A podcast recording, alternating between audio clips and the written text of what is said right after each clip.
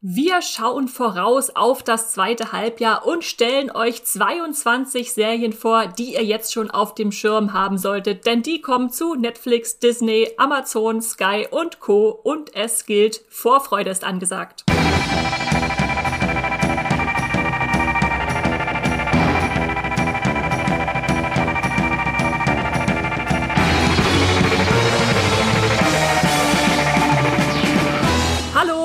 Herzlich willkommen zu Streamgestöber, dem Moviepilot Podcast, wo wir über alles reden, was im Streaming-Bereich so los ist. Und wir sind jetzt gerade im Sommer wieder mitten im Serienfieber.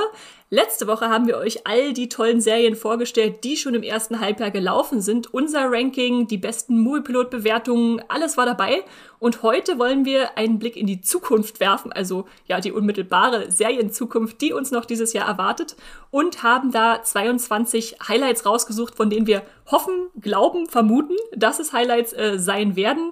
Und da habe ich natürlich wieder, wie könnte es anders sein, unseren Serien-Max, Max Wieseler an meiner Seite. Hallo Max. Hallo, ja, nachdem ich jetzt so das ganze letzte Halbjahr dann jetzt so endlich abwerfen kann, nach der großen Therapiestunde mit euch und wir alle besten Serien jetzt abgehakt haben, äh, freue ich mich jetzt äh, voller Vorfreude auf die zweite Hälfte. Ja, das war tatsächlich ganz gut, ne? Man kann das irgendwie so ein bisschen abhaken und sagen, ja, das war das erste Jahr, jetzt können wir uns dem zweiten widmen. Hast du schon eine Vorstellung? Glaubst du, das zweite wird für dich nochmal aufregender als das erste Serienhalbjahr oder wird sich das die Waage halten? Ich glaube, es wird noch mal ein bisschen aufregender, vor allem weil im Herbst auch sich sehr viel staut jetzt auch äh, im Spätsommer, auch im August. Da kommen ja irgendwie alle Blockbuster-Serien, die großen, äh, alle auf einmal. Und da bin ich sehr gespannt, was davon sich dann auch wirklich durchsetzen kann als wirkliches Highlight. Äh, ja, also Herr der Ringe, äh, House of the Dragon, diese ganzen großen Titel, neue Marvel-Serie, She-Hulk, das kommen ja alles auf einmal fast. Und Cobra Kai auch noch. Also ich glaube, innerhalb von drei, vier Wochen kommen wirklich so viele Highlights plötzlich. Ja, ja, auf jeden Fall. Und äh, da weiß man wahrscheinlich dann schon wieder gar nicht, was man alles parallel äh, gucken soll. Aber schön, dass du gerade schon sowas wie Herr der Ringe und House of the Dragon erwähnst. Äh, sollten wir vielleicht jetzt kurz schon am Anfang sagen, wir haben viele Serien, die ihr vielleicht erwarten würdet, nicht drin, weil wir die schon im Jahresvorschau-Podcast, also vor genau sechs Monaten, hatten. Und das wollen wir jetzt nicht einfach alles nochmal wiederholen. Also wenn euch sowas wie Herr der Ringe interessiert, House of the Dragon interessiert, dann haben wir da schon mal Einzelpodcasts, wo ihr sozusagen euch äh, schon mal in aller Ausführlichkeit darauf vorbereiten könnt. Wenn ihr sowas wie She-Hulk sehen wollt oder den Dark-Nachfolger 1899, äh, das Witcher-Spin-off Blood Origins, äh, die Disney Plus äh, Fortsetzungsserie Willow, Computerspielverfilmung The Last of Us, äh, Guillermo del Toros Anthologie-Horror äh, Cabinet of Curiosities oder Tim Burtons Adams Family Serie Wednesday. Wenn all das euch interessiert, dann hört gerne noch mal in den äh, beste Serien äh, Podcast vom Anfang des Jahres rein, da haben wir euch die vorgestellt. Heute haben wir uns dann einfach die Zeit genommen für noch völlig neue, vielleicht noch nicht so besprochene Sachen, Viele auch ein bisschen größer, aber auch ein paar kleine, die ihr bestimmt noch nicht auf dem Schirm habt. Also hoffen wir zumindest. Äh, insofern hört da gerne mal rein. Äh, in den Shownotes ist auch äh, genau beschrieben, wo ihr was findet, in welcher Reihenfolge. Also da müsst ihr euch dann, wenn ihr nur ein paar vereinzelte hören wollt, auch nicht durch den ganzen Podcast hören, sondern könnt einfach da nochmal reinschauen. Und ja, ansonsten schreibt uns sehr, sehr gerne, was für Serien euch denn jetzt so als Highlights erwarten im zweiten Halbjahr. Was ist das, worauf ihr euch am meisten freut äh, nach unseren 22 Vorstellungen heute? Aber bevor wir uns da ganz reinstürzen in diese Vorstellungen, noch ein paar Worte zu unserem Sponsor. Unser Podcast Streamgestöber wird gesponsert von Magenta TV, dem TV- und Streaming-Angebot der Telekom. Hier gibt es Fernsehen und Streaming gebündelt auf einer Plattform für zu Hause und unterwegs, egal bei welchem Internetanbieter. Mit Magenta TV könnt ihr nicht nur Fernsehen und habt einen praktischen Hub für Streamingdienste wie Netflix, Amazon Prime Video, Disney Plus oder RTL Plus. Als Bonus gibt's nämlich noch die Magenta TV Megathek kostenlos obendrauf. Und hier findet ihr eine riesige Auswahl an Serien und Filmen. Mit dabei sind auch Magenta TV Originals wie das deutsche Comedy Highlight Oh Hell sowie zahlreiche Magenta TV Exclusives wie die preisgekrönte Serie The Handmaid's Tale. Wie ihr zu Magenta TV und der Megathek kommt und welche verschiedenen Angebote es gibt, das erfahrt ihr über den Link in den Show Notes dieser Podcast-Folge. Und jetzt weiterhin viel Spaß im Streamgestöber. So, ich glaube, damit sind wir startbereit. Äh, Max, ich will gar nicht mehr lange fackeln. Wir haben viel vor heute. Ja. Und äh, nur kurz zur Erklärung, wer das noch nicht kennt. Wir haben wieder unseren Loshut äh, dabei, beziehungsweise ich halte ihn in der Hand und äh, raschel hier schon mal schön damit. Ähm, da sind diese 22 Serien drin, die wir jetzt willkürlich rausziehen, vor allem auch, weil wir bei den meisten keine Ahnung haben, wann die starten werden. Also ich würde mal sagen, von so einer Handvoll vielleicht von fünf ist ein Startdatum bekannt und alle anderen müssen einfach noch bekannt gegeben werden. Das ist im Streaming-Bereich ziemlich dreist, finde ich. Also sein Kinojahr kann man ja schon gut vorplanen mit den ganzen Startdaten, die häufig schon vorher stattfinden, manchmal noch verschoben werden. Aber Streaming ist schon eine sehr kurzlebige Sache. Da kommen manchmal Sachen, die angekündigt werden, gerade bei Netflix und ich denke, ah, okay, jetzt letzten, nächsten Monat schon. Ähm, aber gut, äh, wir, wir wissen oder vermuten sehr stark, dass äh, die genannten Serien dieses Jahr noch äh, kommen. Und deshalb haben wir euch die rausgesucht und äh, hoffen auf das Beste. Und ich starte direkt in Runde 1. Und wenn sie Unsere nicht starten, nehmen wir sie mit in die Serien-Highlight 2023 dann nächstes Jahr in den Podcast. es ist ein ewiger Kreislauf. So, und ich ziehe den ersten Zettel. Äh, das ist äh, eine Serie von dir, Max, die, die du mir nahegebracht hast, von der ich vorher noch nie gehört hatte. Oh. Shantaram oder Shantaram. Keine Ahnung, wie man das ausspricht. Shantaram, genau. Eine große Serie auf Apple TV Plus, auf die ich auch schon ein bisschen warte, seit sie angekündigt ist, weil ich das extrem spannend fand, äh, die Geschichte dahinter. Äh, das ist eine Adaption von Gregory David Roberts gleichnamigen Roman. Shantaram heißt ja auch der Roman. Und äh, das Besondere an der Serie, äh, Charlie Hunnam spielt die Hauptrolle, also der große Star aus Sons of Anarchy, Pacific Rim und viele mehr. Queer as Folk. The Gentleman. Mir fallen gerade nicht alle äh, Charlie Hunnam äh, Titel ein, aber ihr kennt ihn. Aber interessant, dass er doch eher, also ich würde ihn eher schon mit Serienerfolg äh, ver verorten als Sons of Anarchy. Beim Kino muss er ab Fall. und zu so ein bisschen kratzen daran, dass er da die Anerkennung kriegt, die er gerne hätte. Habe ich zumindest so das Gefühl. Das große Arthur-Franchise äh, ist leider nichts raus geworden. ist gestorben. genau, und hier äh, spielt der gute Charlie Hunnam jetzt einen australischen Bankräuber namens Lynn, der dann in den späten 80er Jahren nach Indien flüchtet und dort die Kultur und Menschen kennenlernt, er will sich reformieren und schließlich taucht er in die Unterwelt Mumbais ein äh, und wird wieder zum Kriminellen. Das ist jetzt alles sehr, sehr runtergebrochen, weil es eine sehr, sehr komplexe, dichte, ausufernde Story. Also das Buch ist so ein 1000 Seiten Schinken auch. Also da haben die auch sehr oh. viel zu adaptieren. Ähm, und Hollywood versucht den Stoff jetzt, glaube ich, schon seit fast 20 Jahren, seit 2003, glaube ich, zu verfilmen. Äh, zeitweise war auch mal Johnny Depp als Star einer Spielfilmadaption angedacht. Ähm, und die Serie jetzt ist mindestens genauso episch, die Produktion, wie auch die Serie. Die ist jetzt seit 2019 wird die Serie schon gedreht und da kam halt wirklich viel, viel äh, dazwischen. Äh, zum anderen auch die äh, Pandemie. Äh, und ich hoffe, dass sie jetzt dieses Jahr endlich auch fertig ist und kommt. Ähm, ganz interessant ist, äh, die Regie führen äh, Justin Kurzel. Der hat äh, auch unter anderem Assassin's Creed, äh, die Videospielverfilmung, gedreht oder Macbeth aus dem Jahr 2015 mit Michael Fassbender. Äh, und noch dabei ist äh, Bharat Naluri, ist eher ein bisschen unbekannter. Der hat die Regie geführt damals 2006 für die HBO-Serie Tsunami, The Aftermath oder auch den äh, Spooks-Film, der Spin-off-Film zu dieser tollen äh, britischen äh, Serie Spooks mit Kit Harrington in der Hauptrolle, den hat er auch inszeniert. Äh, und das Drehbuch stammt von Eric Warren Singer, der hat an den Drehbüchern zu American Hustle und äh, Top Gun Maverick unter anderem mitgewirkt. Ähm, der hat aber während der Produktion der Serie den Posten des Showrunners übergeben an Steve Lightfoot. Äh, das ist der Showrunner von The Punisher, die große düstere ah, Marvel-Serie. Interessant. Und das Ganze soll äh, zehn Episoden umfassen. Genau, und der Start ist noch nicht bekannt, aber seit Ende 2021 soll die Dreharbeiten abgeschlossen sein. Ich hoffe, da kommen jetzt keine Nachdrehs noch dazwischen. Dann äh, hoffe ich, dass sie vielleicht so als großes Herbst-Highlight oder Winter-Highlight dann zu Apple TV Plus kommt. Dann bin ich ja mal gespannt, wenn das so ein 1000 Seiten Schinken ist, den sie da verfilmen, ob sie das alles in die erste Staffel quetschen wollen, also ob es eine Miniserie wird oder ob sie dann sich eher die Option offen halten, das noch fortzuführen. Das hm. haben sie ja bei Pachinko auch gemacht. Da haben sie auch nur ein Drittel ungefähr von dem Buch verfilmt in der ersten Staffel. Okay, wäre wahrscheinlich eine gute Idee. Äh, Pachinko hat es auf jeden Fall sehr löblich vorgemacht. dann würde ich direkt weitergehen und unseren nächsten Zettel ziehen. Und da steht drauf, es ist einer für mich, äh, White House Plumbers. Und äh, anders als der Titel vielleicht äh, äh, nahelegt, ist es kein, keine Serie über die Klempner, die im Weißen Haus arbeiten, sondern es ist eine Polizserie von HBO mit äh, fünf oder sechs Folgen. Es steht noch nicht ganz fest. Man findet irgendwie unterschiedliche Quellen, die da andere Sachen behaupten. Fest steht allerdings, dass es die Geschichte erzählt, ähm, wie Richard Nixon äh, eigene politische Saboteure hatte, die nach äh, der Watergate-Affäre so ein bisschen als Masterminds ihn äh, da aus der Misere holen sollten, nämlich E. Howard Hunt und G. Gordon Libby die dann aber versehentlich äh, durch ihr Handeln die Präsidentschaft selbst zu Fall brachten. Also sie sollten ihn schützen und das ging dann gehörig äh, daneben. Und das klingt auf jeden Fall nach einer äh, spannenden neuen Perspektive auf diese berühmte Watergate-Affäre, die ja häufig in Filmen äh, und auch Serien schon zitiert wurde.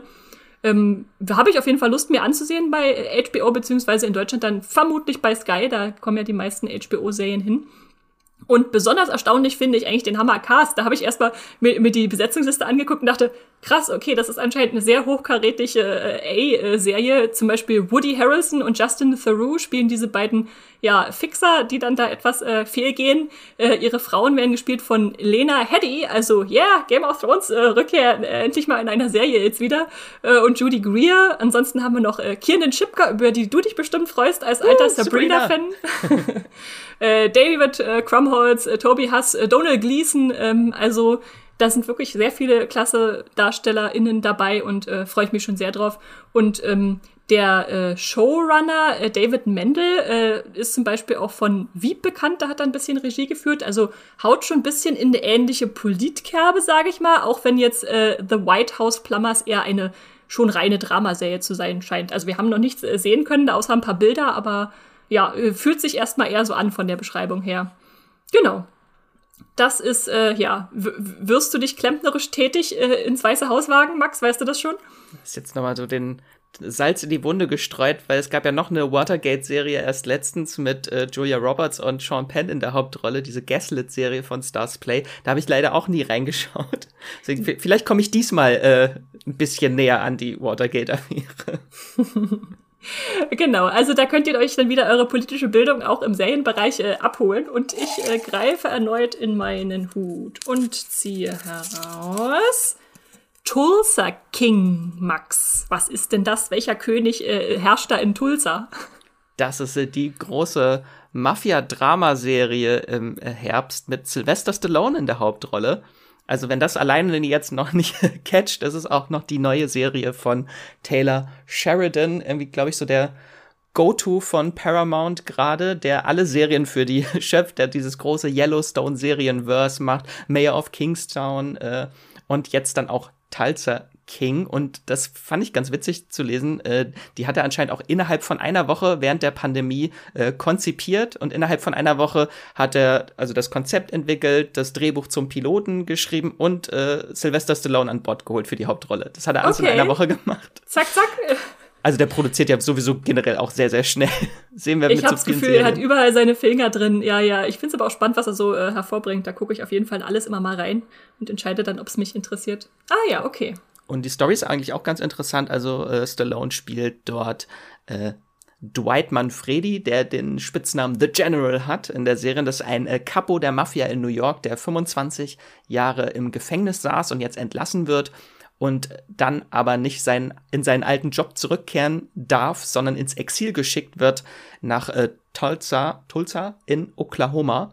Und dort muss er sich dann ohne Verbindung und als Fremder an diesem neuen Ort äh, erstmal zurechtfinden und stellt sich dort eine neue Crew zusammen und errichtet langsam ein eigenes kriminelles Imperium, dass er dann zum Tulsa King wird.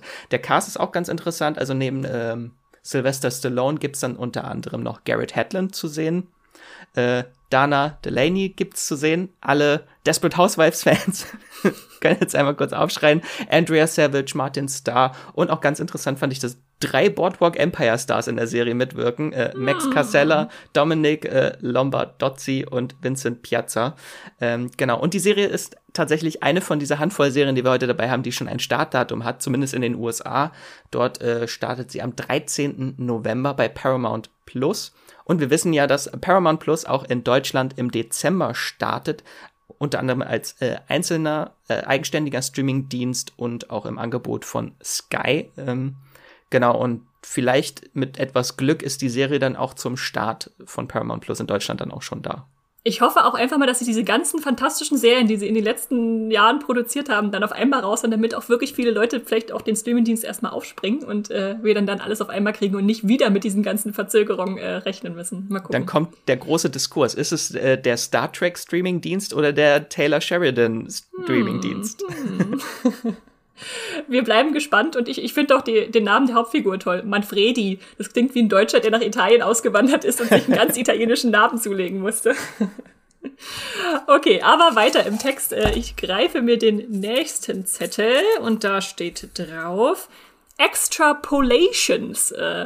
Äh, schwieriges englisches Wort. Ich hab, muss zugeben, ich musste erstmal nachgucken, was es bedeutet. Äh, es heißt übersetzt so viel wie Fortschreibung, Weiterführung oder Hochrechnung, also was, was man irgendwie in die Zukunft äh, denkt äh, und äh, was dann als nächstes, äh, wenn man eine Hochrechnung macht, passieren würde. Und äh, dementsprechend richtet sich diese Anthologieserie auch auf ähm, Effekte, die der Klimawandel auf den Planeten hat. Also das klingt jetzt erstmal recht äh, abstrakt, aber im Prinzip wird durch unterschiedliche Perspektiven in lose verwobenen Einzelgeschichten ähm, erzählt, ja, wie die Menschen damit umgehen, dass offenbar jetzt in der Zukunft der Klimawandel schon etwas äh, fortgeschritten ist. Also finde ich mal ganz spannend, so als Konzept das ausagiert zu haben. Insgesamt sollen es acht Folgen werden, die dann halt acht unterschiedliche Geschichten erzählen.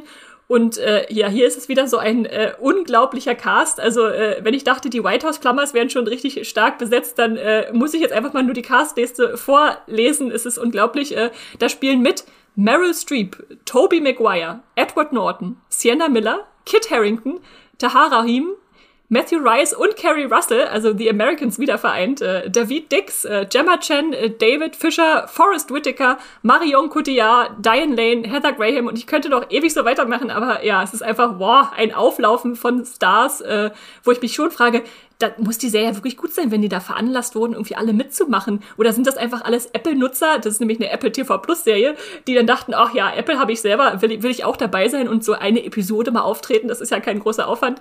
Ich weiß es nicht. Äh, ich bin auf jeden Fall interessiert. Weiß aber auch, dass es irgendwie keine natürlich Garantie ist zu sagen, dass die Stars mitspielen wird eine gute Serie. Wie zum Beispiel, was war das zuletzt hatte Apple TV Plus doch hier diese ähm, äh, mit sehr starker weiblicher Ausrichtung über Frauengeschichten, sag ich mal, äh, Raw mit Nicole Kidman und sowas alles. Und da habe ich irgendwie nach zwei Folgen dann auch abgebrochen und gesagt, nee, das ist dann doch nichts für mich gewesen. Ähm, und das gab's doch auch bei Amazon, gab's auch so eine Science-Fiction äh, Anthologieserie mit Helen wieder? Mirren ja, und ja habe ich auch den Titel schon wieder vergessen. Fällt Anne Hathaway hatte da mitgespielt. Äh, Solos hieß die. Ja, das war's. Ja, ja. Also es ist natürlich auch schön, dass man einfach nur einzelne Geschichten gucken kann und dann auch das mal wieder weglegen eine Weile, wenn man da jetzt nicht was angefangen hat, was man dann nicht zu Ende bringt. Aber mal gucken. Wir sind auf jeden Fall gespannt oder ich bin gespannt auf Extrapolations bei Apple TV Plus. Noch ohne konkreten Start. Und ich ziehe die nächste Serie. Und da steht drauf, Max, äh, Shogun. Shogun, yay! Genau, das ist die große FX-Serie vielleicht in diesem Jahr.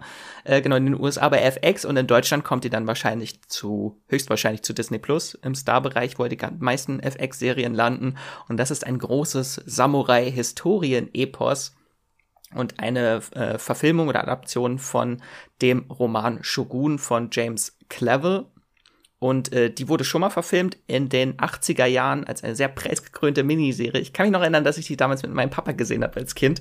Ähm, aber wahrscheinlich nicht in den 80ern. nicht in den 80ern, eher in den 90ern. äh, und hier, um es kurz runterzubrechen, erzählt wird die epische Geschichte des englischen Navigators John Blackthorne. Der wird gespielt von Cosmo Jarvis in der Serie.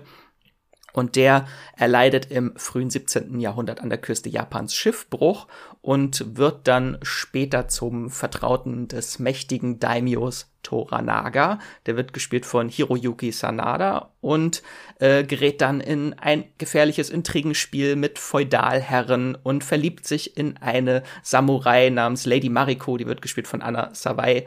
Äh, also ist eine sehr epische Samurai Liebesgeschichte mit drin. Also ist eigentlich alles mit drin.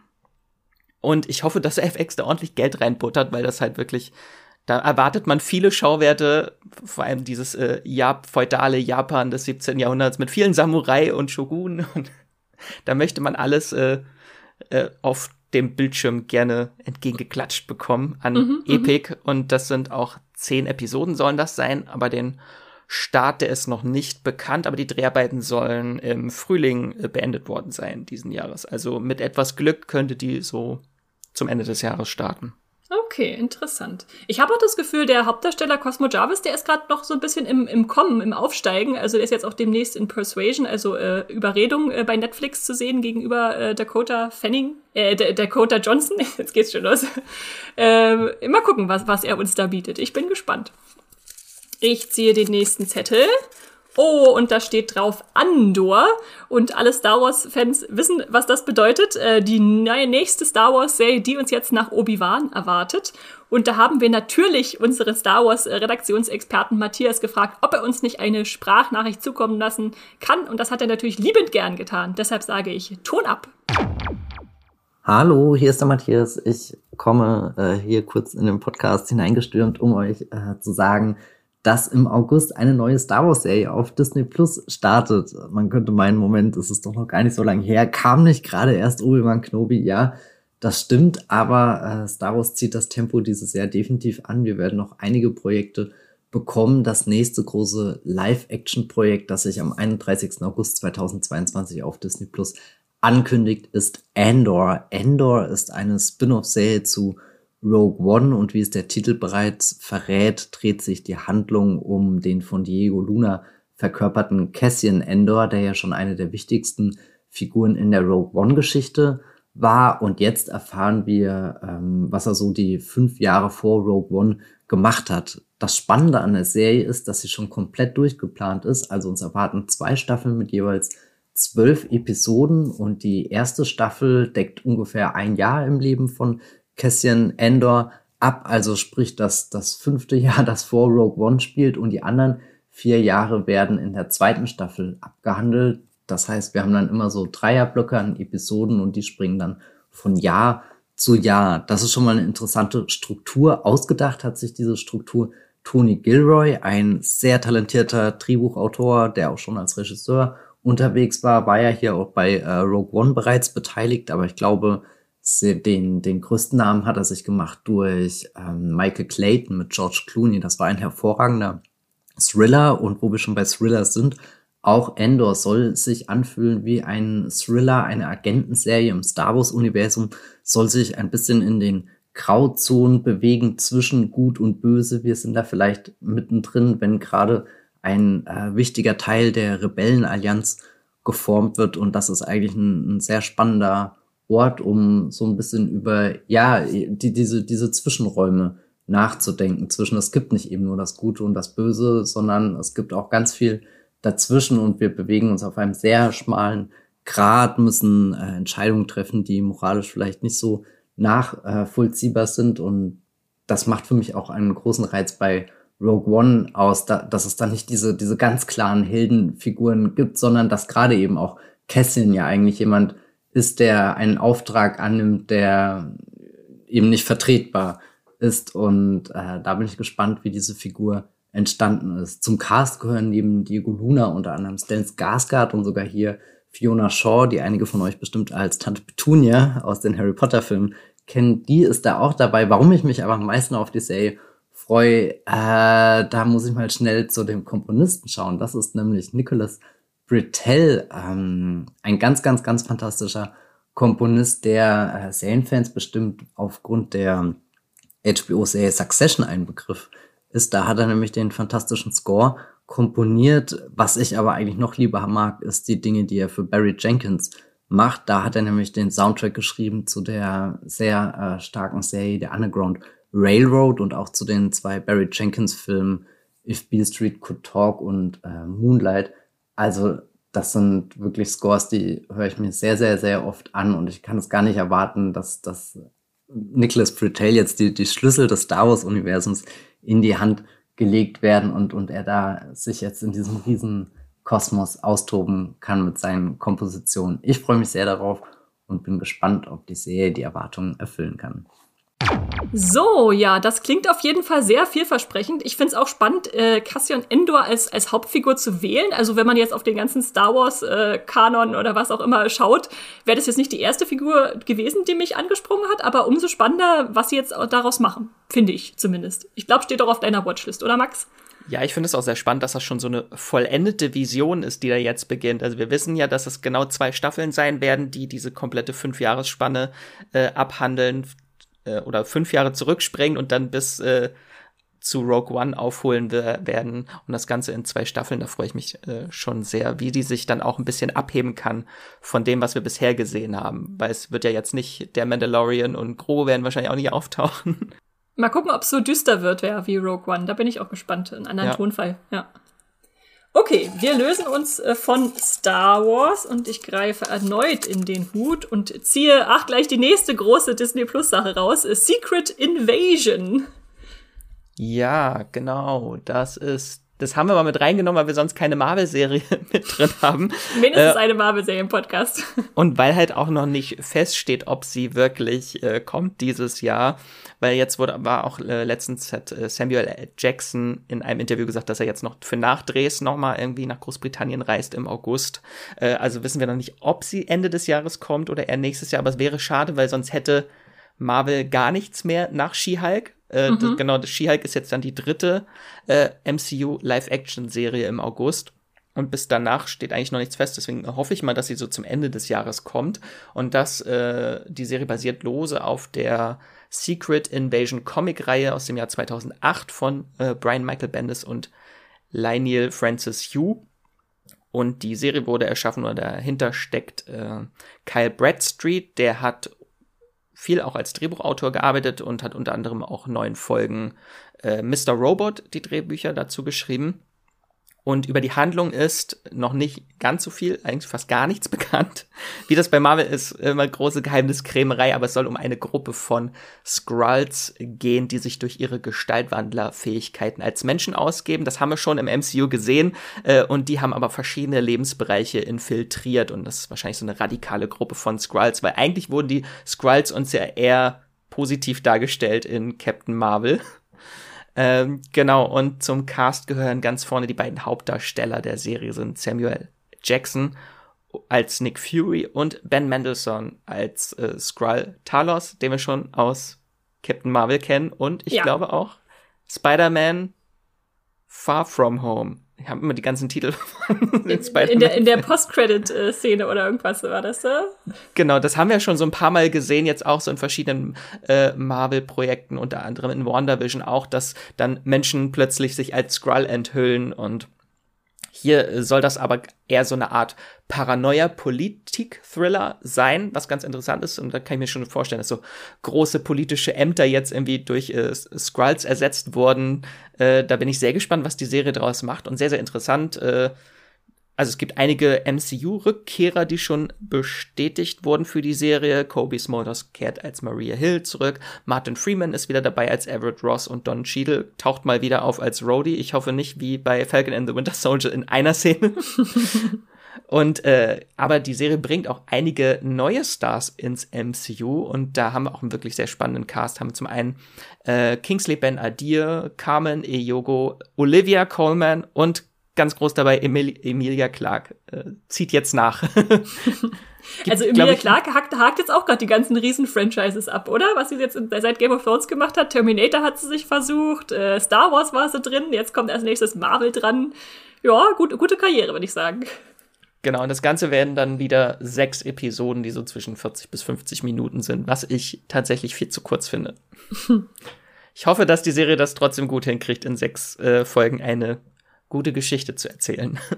Wir werden es herausfinden, hoffentlich noch dieses Jahr. Also ich vermute ja fast mal, dass die vielleicht den eventuell für diesen Weihnachtslot angepeilt haben. Also da, wo letztes Jahr äh, Hawkeye lief, dass das jetzt äh, Secret Invasion werden wird. Aber wir wissen es, wie gesagt, nicht genau und können auch einfach nur abwarten. Und während wir warten, sehe ich den nächsten Zettel. Und da steht äh, schon wieder eine Serie äh, drauf, äh, erstaunlicherweise, aber fängt auch mit Star an, aber geht dann mit Track weiter, nämlich Star Trek Strange New Worlds. Das ist eine Serie, die ist schon gelaufen in den, oder läuft gerade in den USA und wir müssen noch warten, bis sie zu äh, zu einem deutschen Streamingdienst hoffentlich irgendwann kommt, beziehungsweise wahrscheinlich dann auch im Dezember zu Paramount Plus. Es ist nämlich eine Paramount Plus Serie. Und wir haben Jenny gefragt, die ein großer Star Trek-Fan bei uns in der Redaktion ist, äh, ob sie uns da nicht eine Sprachnachricht aufnehmen könnte. Und deshalb äh, hört ihr jetzt von ihr. Ton ab. Hallo ihr beiden. Ich habe einen unbedingten Serientipp 2022 für euch. Mein Serienhighlight des Jahres, ehrlich gesagt. Und zwar Star Trek Strange New Worlds. Das ist eine neue Star Trek-Serie, wie der Titel schon sagt. Und wer jetzt denkt, nach, nach Discovery und Picard, wer braucht denn da jetzt noch mehr aus dieser Welt? Dem sag ich, ja, Fans von den originalen Star Trek-Serien unbedingt denn Strange New Worlds unterscheidet sich von Disco und Picard in einem entscheidenden Punkt oder vielleicht eher zwei. Erstens wird sie anders erzählt, das heißt, Strange New Worlds erzählt von Folge zu Folge alleinstehende Geschichten im Gegensatz zu den anderen beiden Serien und zweitens ist sie tausendmal besser. Also ich mag äh, insbesondere Disco aber die letzten Staffeln waren doch eher etwas schwächer und Strange New Worlds ist so eine Serie, die den Glauben an Star Trek wiederherstellt. Es liegt an einer ganz tollen Crew, die einem sofort ans Herz weckt. Es liegt aber auch an dem Geist von Star Trek, den diese Serie einfach versprüht.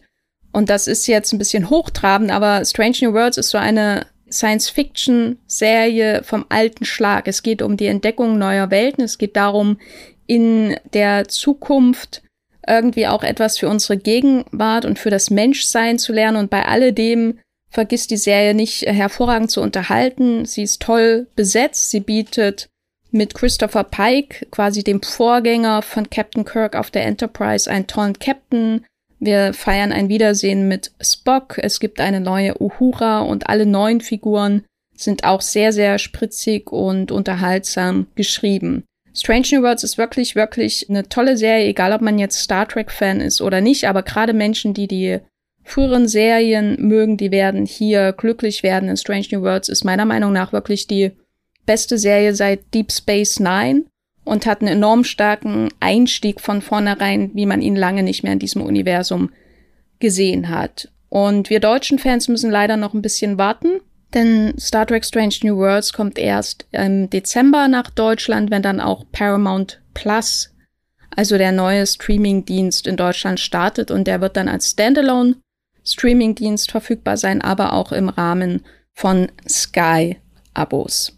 Merkt euch, Strange New Worlds unbedingt vor. Ja, das ist also Star Trek Strange New Worlds. Äh, sehr, sehr vielversprechende Serie und wer die zweite Staffel von äh, Discovery auch äh, so mochte, der kann da jetzt die, die Crew äh, wieder verfolgen, die da eingeführt äh, wurde.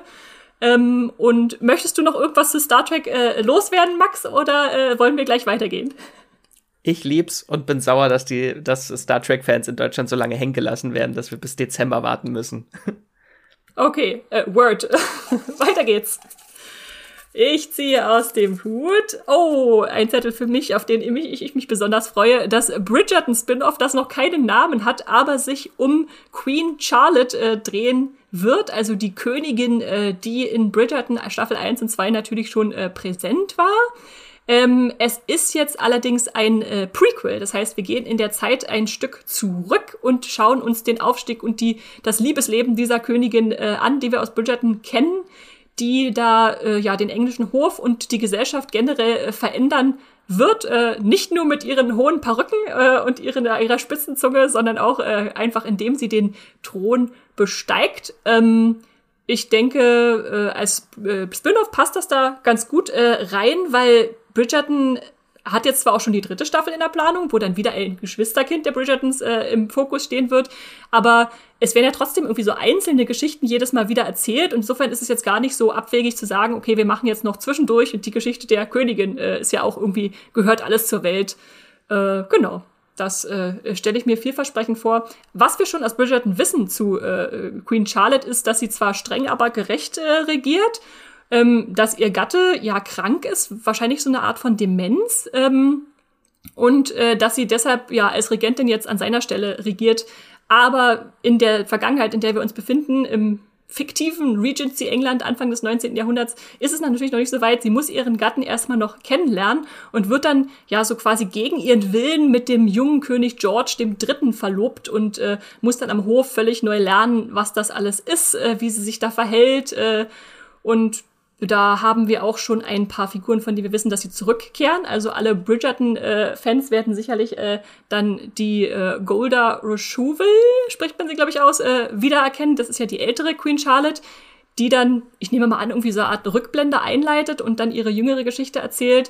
Dann haben wir auch äh, Lady Danbury wieder dabei, äh, Lady Violet Bridgerton und den Butler Brimsley. Die kehren alle zurück, die sind schon bestätigt der Cast um die ähm, jüngere Version, äh, gespielt von India Amar Tefo, Tefio, äh, äh, ist noch größtenteils unbekannt, aber eine, die ich natürlich sofort erkannt habe, ist äh, Michelle Fairley, die die Königin Mutter spielt. Äh, ist natürlich Lady Catelyn Stark aus äh, Game of Thrones und äh, insofern, ja, äh, sieht gut aufgestellt aus für mich. Ich kann es äh, kaum erwarten. Und obwohl es noch kein konkretes Startdatum gibt, vermute ich fast mal, dass das wieder in den Dezember fallen wird. Denn nachdem Bridgerton die erste Staffel im Weihnachts-Netflix-Geschäft äh, so riesig Erfolg hatte, müssen die da eigentlich wieder in diese gleiche Kerbe hauen, äh, wo alle Lust haben, sich schöne, warme, romantische Unterhaltungen in der Winterzeit anzugucken. Äh, oder Max, was denkst du? Ja, wenn du jetzt schon den Cast sagst, hoffe ich, dass es dann keine rote königliche Hochzeit wird. Dann oh, du nur wieder. Ist aber ist schon äh, sehr interessant, dass wir jetzt quasi von auch in so eine ganz andere Zeit abtauchen, weil sonst lebt ja Bridgerton immer von diesem großen Ensemble, was wir dann jetzt durch zwei Staffeln lang immer auch im Hintergrund, die ganzen Nebenfiguren, äh, ihre Geschichten fortgetragen werden. Und jetzt haben wir dann aber so einen komplett anderen Blick auf diese Welt. Hm. Äh, aber ich finde halt diesen äh, ja so Palastintrigen und sowas, dass dann noch mehr auf diese Klatschsparte, pikante Geheimnisse und Intrigen irgendwie so ein bisschen, vielleicht ein bisschen mehr Fokus gelegt wird als auf die Romantik, wie jetzt zum Beispiel in der zweiten Staffel von Bridgerton. Und ich bin sehr gespannt, wie sie die Serie, wie sie dann den Titel sich ausdenken für die Serie. Äh, Ob es dann einfach heißt Charlotte äh, Bridgerton Story oder so. Ja, stimmt. Die Bridgerton können sie ja nicht mehr nehmen, weil sie können es ja nicht an der Mutter, die zwar auftaucht, aufhängen, die dann aber wahrscheinlich nur eine Nebenfigur ist. Hm, interessant. Äh, mal gucken, wie sie die Wiedererkennbarkeit dann herstellen bei Netflix. Das ist auf jeden Fall das äh, Bridgerton-Spin-off, das uns dieses Jahr noch erwartet. Und Viel ich, Romantik zu Weihnachten, bitte. Ja, bitte, bitte. Ich greife erneut in den Hut und ziehe, oh, eine ganz hervorragende Serie aus dem Hut, nämlich The Offer. Und äh, da freue ich mich ganz besonders drauf, die hier vorzustellen, weil ich sie schon sehen durfte und einfach nur groß, groß, großartig fand. Äh, ich bin so gehypt, äh, dass sie dann endlich auch nach Deutschland äh, kommt zu Paramount Plus wiederum. Ne? Es ist ja wieder, wir, wir, wir häufen uns hier mit den Paramount Plus Serien, die wir kaum erwarten können, wahrscheinlich dann im Dezember. Ähm, da machen wir dann einen großen Podcast, wenn er startet und können alle Serien nochmal besprechen, auf die wir so lange jetzt gewartet haben, dass sie starten. Eine gute Idee tatsächlich. Ich glaube, das sollten wir wirklich machen. Und äh, der Titel The Offer, also das Angebot, bezieht sich natürlich auf den berühmten Spruch, ich werde dir ein Angebot machen, das du nicht ablehnen kannst. Es ist nämlich eine Serie über den Entstehungsprozess des Films Der Pate, The Godfather von Francis Ford Coppola. Zehn Folgen lang erfahren wir da, äh, was sich zutrug, bevor der Film 1972 endlich ins Kino kam. Erzählt wird das aus der Sicht des Produzenten Albert S. Ruddy, gespielt von Miles Teller. Ich muss zugeben, ich bin nicht der größte Miles Teller-Fan, aber ich fand ihn sehr, sehr gut in dieser Rolle. Und äh, der muss jetzt als Produzent alles handeln, was da so dranhängt, um den Film auf die Beine zu stellen. Und in, in, in der Handlung, wenn man das so erzählt, klingt das gar nicht so spannend. Okay, ein Film über einen Filmproduzenten, der der Pate gemacht hat, aber es, es funktioniert so gut, dann einfach auch mal Einblicke in dieses Geschäft zu kriegen, was, was eigentlich alles dessen Aufgaben sind, was er mit Schwierigkeiten äh, handeln muss, äh, mit denen er konfrontiert wird. Also von der Idee, den Pate zu verfilmen, bis zum Oscar-Gewinn wird da alles abgedeckt. Und äh, ja, die Spannung, die da reinfließt, ist echt äh, unglaublich. Wir haben auf der einen Seite die großen Firmenmänner, die irgendwie dahinter stehen. Dann ist immer die Geldfrage, äh, kriegt der Pate äh, jetzt Geld? Wie viel, wie viel darf man dafür ausgeben? Das war zwar ein bekanntes Buch, aber Paramount äh, ist auch so ein bisschen am, am Limit zu diesem Zeitpunkt gerade. Dann haben wir die Mafia als einen Handlungsstrang, der da reinzählt. Also die New Yorker äh, Mafia, die will natürlich nicht, äh, dass jetzt durch so einen Film, der vielleicht groß wird, äh, noch ein schlechtes, schlechteres Licht auf sie geworfen wird und Aufmerksamkeit auf sie gelenkt wird. Die wollen da also auch Mitspracherecht. Dann haben wir irgendwelche Befindlichkeiten von Vorgesetzten. Also am besten finde ich immer finde ich diesen Konflikt, wo ähm, Francis Ford Coppola äh, Al Pacino besetzen möchte und der ist zu diesem Zeitpunkt noch sehr unbekannt. Und äh, der, der Oberproduzent, äh, äh, der sagt dann immer, nein, der ist mir zu klein, den will ich nicht. Und der stellt sich dann so quer. Und was dann halt so, ja, persönliche Vorlieben äh, sowas zu Fall bringen können, ganz schnell, das ist äh, sehr, sehr spannend. Und sowas wie Überlänge, der Film ist zu lang, das Startdatum ist nicht am richtigen Stelle, äh, Stars sind beleidigt, äh, irgendwelche Posterentscheidungen können richtig äh, quer gehen. Es ist einfach so unglaublich schön, sich das anzugucken. Ich äh, bitte behalte diese Serie auf dem Schirm ähm, und ich war am Anfang skeptisch, weil ich dachte, okay, jetzt dreht Paramount Plus eine Serie über einen der berühmtesten Paramount-Filme. Das wird ja wahrscheinlich total die Werbe-Hochhudelei, äh, äh aber da ist halt auch sehr viel drin, was, was so äh, quer ging und äh, hat, hat für mich total funktioniert. Also große, große Freude. Und äh, was natürlich besonders, man kann es man kann's nicht verschweigen, was besonders schön ist, wenn man jetzt die Schauspieler und äh, Filmschaffenden, die man halt kennt, äh, die sind berühmt, also Francis Ford Coppola, Al Pacino, Marlon Brando, äh, wenn man die jetzt äh, dargestellt sieht von anderen Darstellern und diesen Vergleich hat, das ist auch schon sehr spannend. Also ich finde, Dan Vogler ist ein großartiger Francis Ford Coppola. Den kennt ihr wahrscheinlich als Jacob aus der fantastischen Tierwesen-Reihe. Äh, den Al Pacino-Darsteller Anthony Ippolito kannte ich davor noch gar nicht, aber ich finde, der auch der macht das super bei äh, Justin Chambers, der Marlon Brando spielt, konnte ich mein Grace Anatomy langjähriges nicht ganz ausblenden, aber das müsst ihr dann mal entscheiden, ob ihr das sehr gut dargestellt findet. Und ansonsten spielen noch andere tolle Darsteller wie Colin Hanks, Bern Gorman, äh, Matthew Good, äh, Giovanni Ribisi und die wunder wunderbare Juno Temple mit, die auch eine ganz ganz tolle Rolle hat. Also oh, ich glaube, ich muss jetzt aufhören zu hypen, sonst äh, will ich über nichts anderes mehr sprechen in diesem Podcast.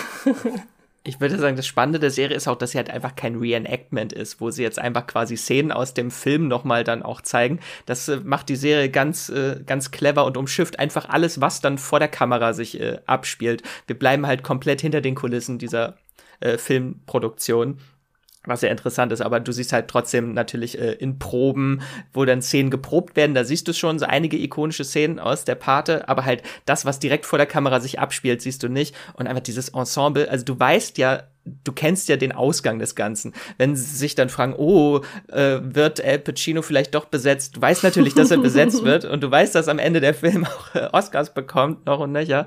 Äh, aber trotzdem schafft die Serie so eine Magie, dich da reinzuziehen hm. und hat so einen Drive, äh, äh, auch so unglaublich einfach diese auch die ganzen äh, Charaktere sind natürlich dadurch äh, dafür auch verantwortlich. Ich finde, ich bin großer Fan von äh, Charles Blue Charlie, der gespielt wird von äh, Bern Gorman, äh, der der schmierige Typ aus, der Pacific, aus dem Pacific Rim Film. das ist jetzt das erste, was mir eingefallen ist. Äh, als, ja, was ist er, der Chef der Mutterfirma hinter Paramount ist es, glaube also ich. Also nochmal über Paramount drüber, genau. Der kann zum Beispiel entscheiden, ob Paramount jetzt irgendwie verkauft wird oder so. Also, ja, ja.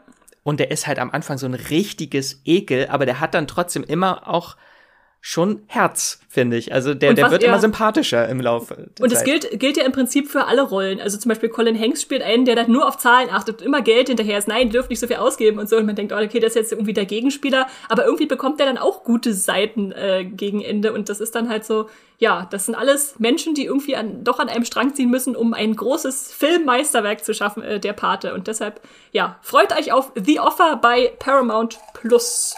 Viel besser als die Netflix-Serie Hollywood damals. und ich ziehe den nächsten Zettel hervor und da steht drauf The Bear.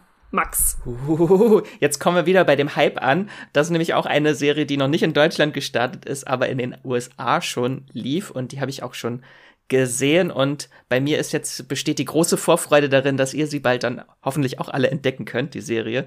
Das ist äh, The Bear eine Dramedy-Serie in acht Folgen um die 30 Minuten lang, aber ich würde sagen, weniger das Iddy vom Dramedy als das Drama. Ähm, das ist auch aktuell in den USA ein absoluter Kracher. Ich habe mal ein paar Zahlen mitgebracht. Bei IMDb hat die Serie eine 8,5. Bei Metacritic hat die Serie einen Punktestand von 86. Und bei Rotten Tomatoes hat die Serie 100% also, das ist auf jeden Fall eine Must-See-Serie. Ein, das ist ein sehr, sehr stressiger Einblick in das Treiben einer Restaurantküche. Ähm, und vor allem ist die Serie sehr spannend, äh, auch für Shameless-Fans. Äh, ihr wisst, ihr fühlt euch angesprochen alle, da spielt nämlich die Hauptrolle Jeremy Allen White, den kennen wir als Lip aus äh, Shameless und äh, Ibn Mos Bachrach, Bachrach, oh Gott, schwer auszusprechen, spielt mit äh, John Bernthal, ist in einer kleinen Rolle zu sehen. Und äh, worum geht's überhaupt? Äh, Jeremy Allen White spielt äh, Carmi Berzatto. Das ist ein äh, junger Koch, der so aus der Sternegastronomie kommt und jetzt nach dem Suizid seines Bruders den Familienbetrieb vererbt bekommt. Das ist ein, der kleine Sandwichladen, The Original Beef of Chicagoland heißt das. Das ist ein Traditionsunternehmen, was jetzt aber hoch verschuldet ist und Kami muss dann die alteingesessene Küchencrew von seiner Vision überzeugen, muss alte chaotische Strukturen aufbrechen, mehr Effizienz reinbringen. Also ein sehr, sehr realistischer auch Einblick ins äh, Küchentreiben. Und äh, nebenbei muss er dann auch noch im stressigen Alltag den Tod seines Bruders verarbeiten. Und ich würde die Serie beschreiben als sehr, sehr klaustrophobisch. Also wir befinden uns fast immer in so einer sehr schwitzigen Küche mit äh, über kochendem Wasser überall, das Fett spritzt durch die Gegend, Essen fliegt auf den Boden äh, und das ist sehr, sehr nervenaufreibend. Äh, also du bist sehr, sehr emotional investiert dabei, wenn da wirklich Stress ist in dieser Küche, also sehr, sehr intensiv und das ist so eine von vorn bis hinten durchdachte Tonalität, die diese Serie einfach hat. Hat ganz tolle Figuren und einen sehr emotionalen, interessanten emotionalen Unterbau. Und das große Highlight, womit äh, ich Esther auf jeden Fall für die Serie begeistern kann, ist, es gibt eine 20-minütige One-Shot-Folge. Yes! und äh, eine Plansequenz, wo wir halt durch diese Küche die Kamera, die Charaktere begleiten, ohne Schnitt. Äh, und in dieser Folge eskalieren Charakterkonflikte an allen Enden und vor allem das Bestellaufkommen in dieser Küche. Also das ist einfach so purer Stress, 20 Minuten, aber es ist einfach so unglaublich toll und intensiv inszeniert, diese Serie. Kann ich wirklich allen nur ans Herz legen. Ja, danke. Das klingt auf jeden Fall nach einem Geheimtipp, Max, den du uns da mitgebracht hast. Und ich hoffe, das äh, wird dann bei uns bei Disney Plus auch äh, wahrgenommen. Äh, dann greife ich in den Hut erneut und ziehe hervor Jigsaw. Max, ich weiß zumindest, dass es kein Saw-Spin-Off ist zu dem Mastermind, das Leute umbringt. Äh, das ist alles, was ich über diese Serie weiß. Genau. Äh, es ist, äh, um es ganz grob zu sagen, eine neue Serie für Haus des Geldes-Fans, die vor allem von Haus des Geldes Korea dann wahrscheinlich enttäuscht wurden. Das könnte jetzt die bessere Heist-Serie sein. Das ist die nächste große Heist-Serie von Netflix mit Giancarlo Esposito in der Hauptrolle als quasi Professor. äh, der ist ja der Anführer einer Diebesbande und darin wird nichts weniger als äh, der größte Heist der Geschichte geplant, aber über viele, viele Jahre hinweg. Äh, und äh, Zwischendrin wird dann dieses ganze Vorhaben von Verrat, Rache und Intrigen begleitet. Und das Ganze ist lose inspiriert auch auf einer wahren Geschichte, auf einen Raub von Wertpapieren im Wert von 70 Milliarden Dollar, während äh, Hurricane Sandy über Manhattan hinwegfegte. Und diese Serie umspannt wirklich so eine Zeitspanne von 24 Jahren soll es sein. Also 24 Jahre vor dem Heist und oder 23 und ein Jahr nach dem Heist. Also eine sehr, sehr große Zeitspanne und das Besondere, daher auch der Titel Jigsaw, was ja das englische Wort für Puzzle ist. die Serie ist ein Puzzle und zwar äh, nonlinear erzählt. Also es sollen die Folgen in beliebiger Reihenfolge geschaut werden können. Ach, okay. Bis auf das Finale, das sollte man zum Schluss gucken, wo sich dann alles zusammensetzt. Aber du hast dann mit jeder Folge so ein Puzzleteil der großen Geschichte, was ich sehr, sehr spannend finde, dieses Konzept. Ja. Äh, das kenne ich eigentlich nur von der True Crime Serie äh, Interrogation. Die gab es mal bei äh, CBS All Access, die das versucht hatte, wo du so verschiedene Zeugenaussagen hattest pro Folge und am Ende wurde das dann aufgelöst. Aber hier finde ich das schon sehr spannend, dass du irgendwie so verschiedene Teile dieses großen Plans, dieses Heists hast, aber sie in beliebiger Reihenfolge gucken kannst. Ja, das stelle ich mir auch komisch vor, ob das wirklich geht. Also ich vermute ja fast, dass sie es dann an Personen binden müssen, dass man dann in jeder Folge vielleicht einer Person durch den Raubzug folgt und am Schluss ist nur, laufen sie alle zusammen, aber okay, bin ich, ich bin überzeugt, ich werde es mir angucken, äh, Jigsaw und das Puzzle dann äh, zusammensetzen. Äh, welcher Streamingdienst war das jetzt nochmal, Max? Äh, Netflix und das Ganze sollen acht Folgen sein, aber ein Startdatum gibt's leider noch nicht. Okay. Dann üben wir uns in Geduld und ich ziehe den nächsten Zettel, haha, der quasi ein Kommentar auf mein in Geduld üben ist. Da steht nämlich The Patient drauf. Get it? Nein, das heißt natürlich nicht äh, der Geduldige, sondern der Patient. Äh, ist eine Miniserie von zehn Folgen, die vom Sender FX produziert wird. Also es ist noch nicht ganz klar, wo sie dann erscheinen wird. Äh, haben FX-Serien einen bestimmten Auswertungsweg in Deutschland, Max, dass sie meistens zu einem äh, Streamingdienst kommen? Weißt du das? Also mittlerweile sollen sie eigentlich alle, wenn jetzt nicht noch irgendwelche alten Deals äh, bestehen, irgendwelche äh, Verwertungsdeals, kommen sie eigentlich zu Disney Plus in okay, den Star-Bereich. Ja, ja, gehören dann da dazu. Okay, alles klar. Dann wird es also wahrscheinlich zu Disney Plus kommen. Und äh, worum geht es in The Patient? Äh, da haben wir einen Psychotherapeuten, gespielt von Steve Carell, der gerade seine Frau verloren hat. Äh, schlimm genug, äh, aber es wird noch schlimmer, denn er wird von einem Serienmörder äh, gefangen gesetzt, äh, ja, der ein ungewöhnliches Anliegen hat, könnte man es äh, umschreiben. Der will nämlich von seinem Mordinstinkt, von seinem Mordtrieb geheilt werden. Äh, das ist das Grundkonzept der Serie. Äh, Serienkiller entführt Psychotherapeuten, steckt dann wahrscheinlich in seinen Keller und äh, sagt so, jetzt heil mich mal, ansonsten weißt ja, wie das ausgehen würde andererseits, wenn du mich nicht heilst, ne?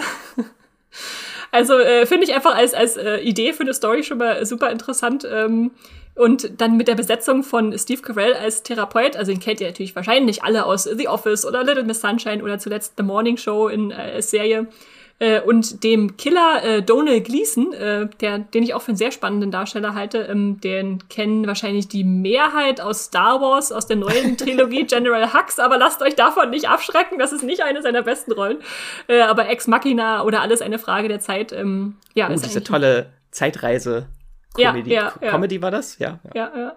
Also ich stelle mir da ein sehr, sehr spannendes Kammerspiel vor, was da auf uns äh, zukommt und bin gespannt. Äh, geschrieben wurde das Ganze außerdem noch von Joseph Weisberg, das ist der Creator von The Americans. Ähm, was ich also denke, da, da, der hat schon was, ein Gespür für Spannung und äh, sowas. Äh, da hoffe hoff ich mir sehr viel.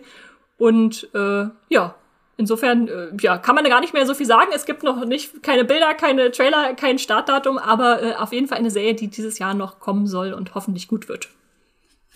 Wissen wir denn, ob das jetzt eher lustig wird oder wirklich so ein bierernstes Drama eher oder Thriller? Das ist witzig, dass man das inzwischen nicht mehr an den Darstellern festmachen kann, ne? Ja, also, ja. Seit Steve Carell da so einen übergriffigen äh, Morning-Show-Moderator gespielt hat und auch in Foxcatcher und so schon ernstere Rollen übernommen hat, ist das nicht mehr äh, fest. Nee, weiß man leider auch noch nicht.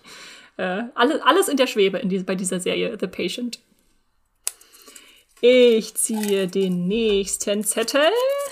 Und da steht drauf, oh, eine meiner am meisten gefürchteten Serien, glaube ich, aber irgendwie doch erwarteten äh, im nächsten Halbjahr, nämlich The Winchesters. Äh, hm. Das läuft bei CW in den USA. Das heißt, äh, wird bei uns wahrscheinlich erst erstes Mal als äh, Kaufversion, so bei Amazon und der weiteren, äh, äh, verfügbar sein, bevor es dann irgendwie ins Fernsehen oder zu einem Streamingdienst kommt.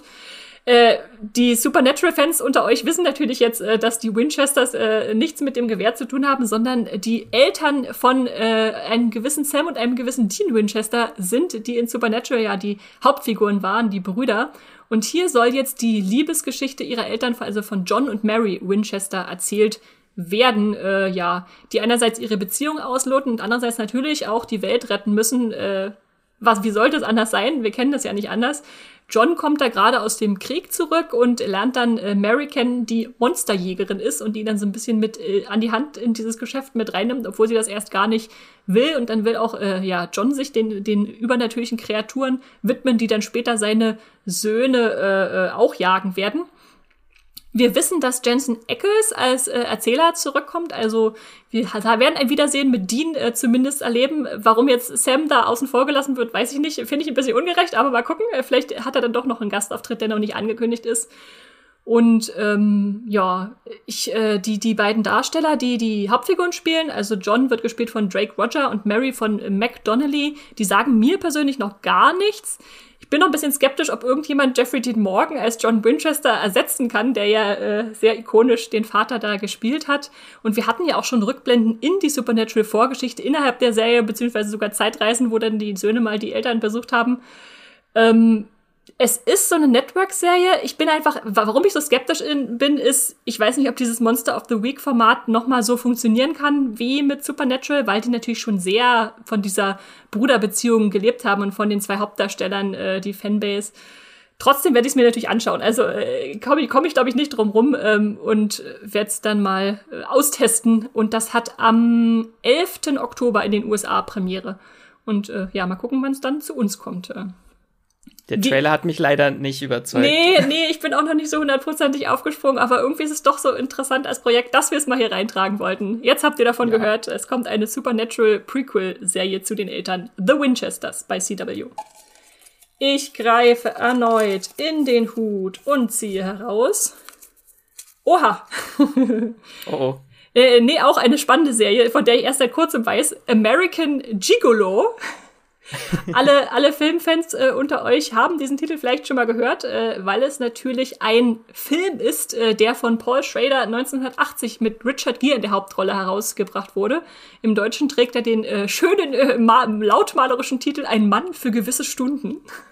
Und das war damals so äh, schon der Film, der Richard Gere zum Star gemacht hat und auch so ein wegweisender 80er Paranoia-Neo-Noir-Krimi.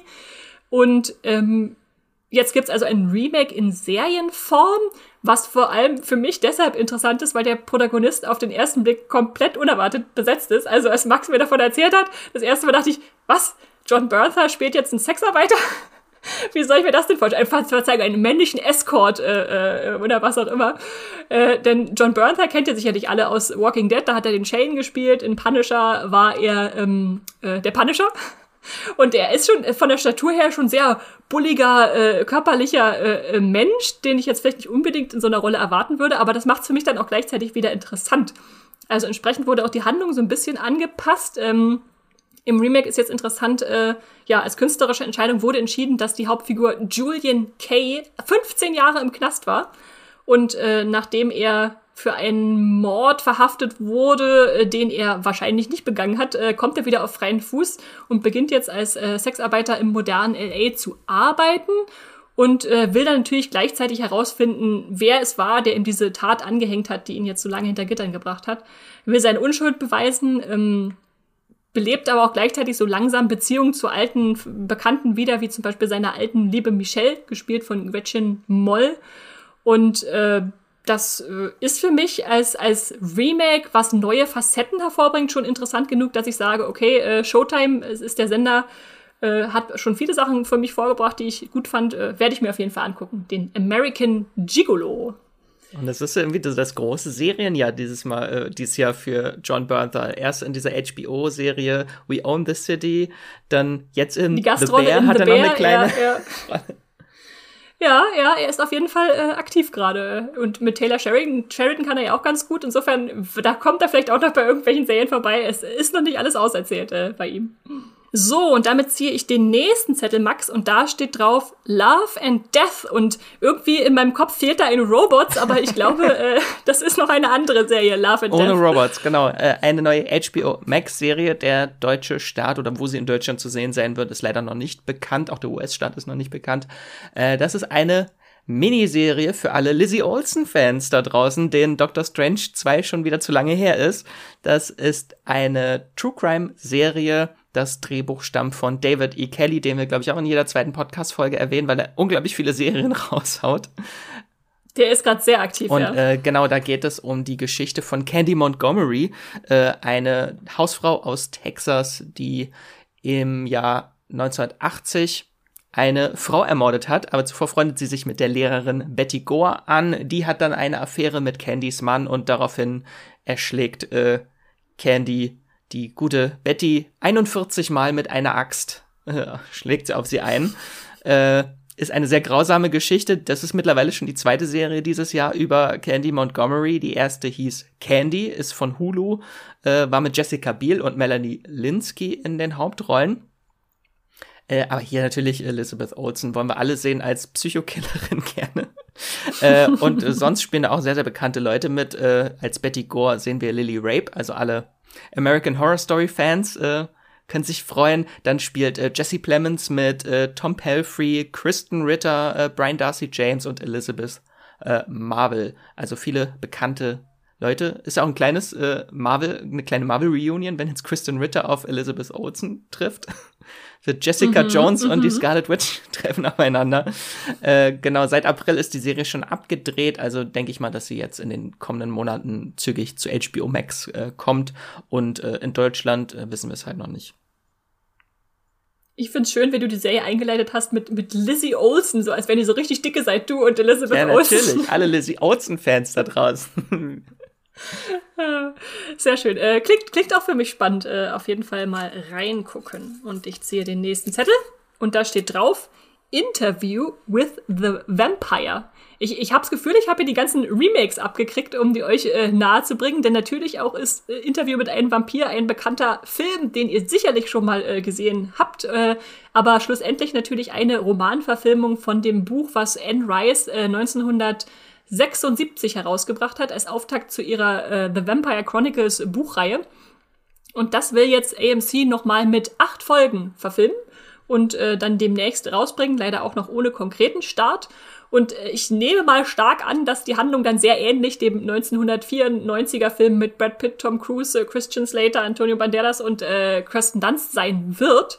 Also wir haben da in diesem Buch natürlich auch den Vampir äh, Louis de Point du Lac, äh, der erzählt einem Reporter seine 200 Jahre währende Lebensgeschichte als Vampir, nämlich dass er 1970, nee, in den 1790er Jahren natürlich äh, einen gewissen Lestat traf, der ihn dann zum Vampir machte und zu seinem Begleiter und äh, Freund äh, wurde, der ihn verwandelt hat, als da noch äh, ja, Sklaverei auf den Plantagen herrschte und New Orleans ein noch äh, düstereres Pflaster war und dann erinnert ihr euch sicherlich an den Film auch noch, wo sie sich dann auch eine Art ja, Vampir-Tochter zulegten, die junge Claudia, die dann äh, leider nicht so leicht zu zügeln war, äh, weil äh, offenbar Vampirkinder keine Zurückhaltung kennen.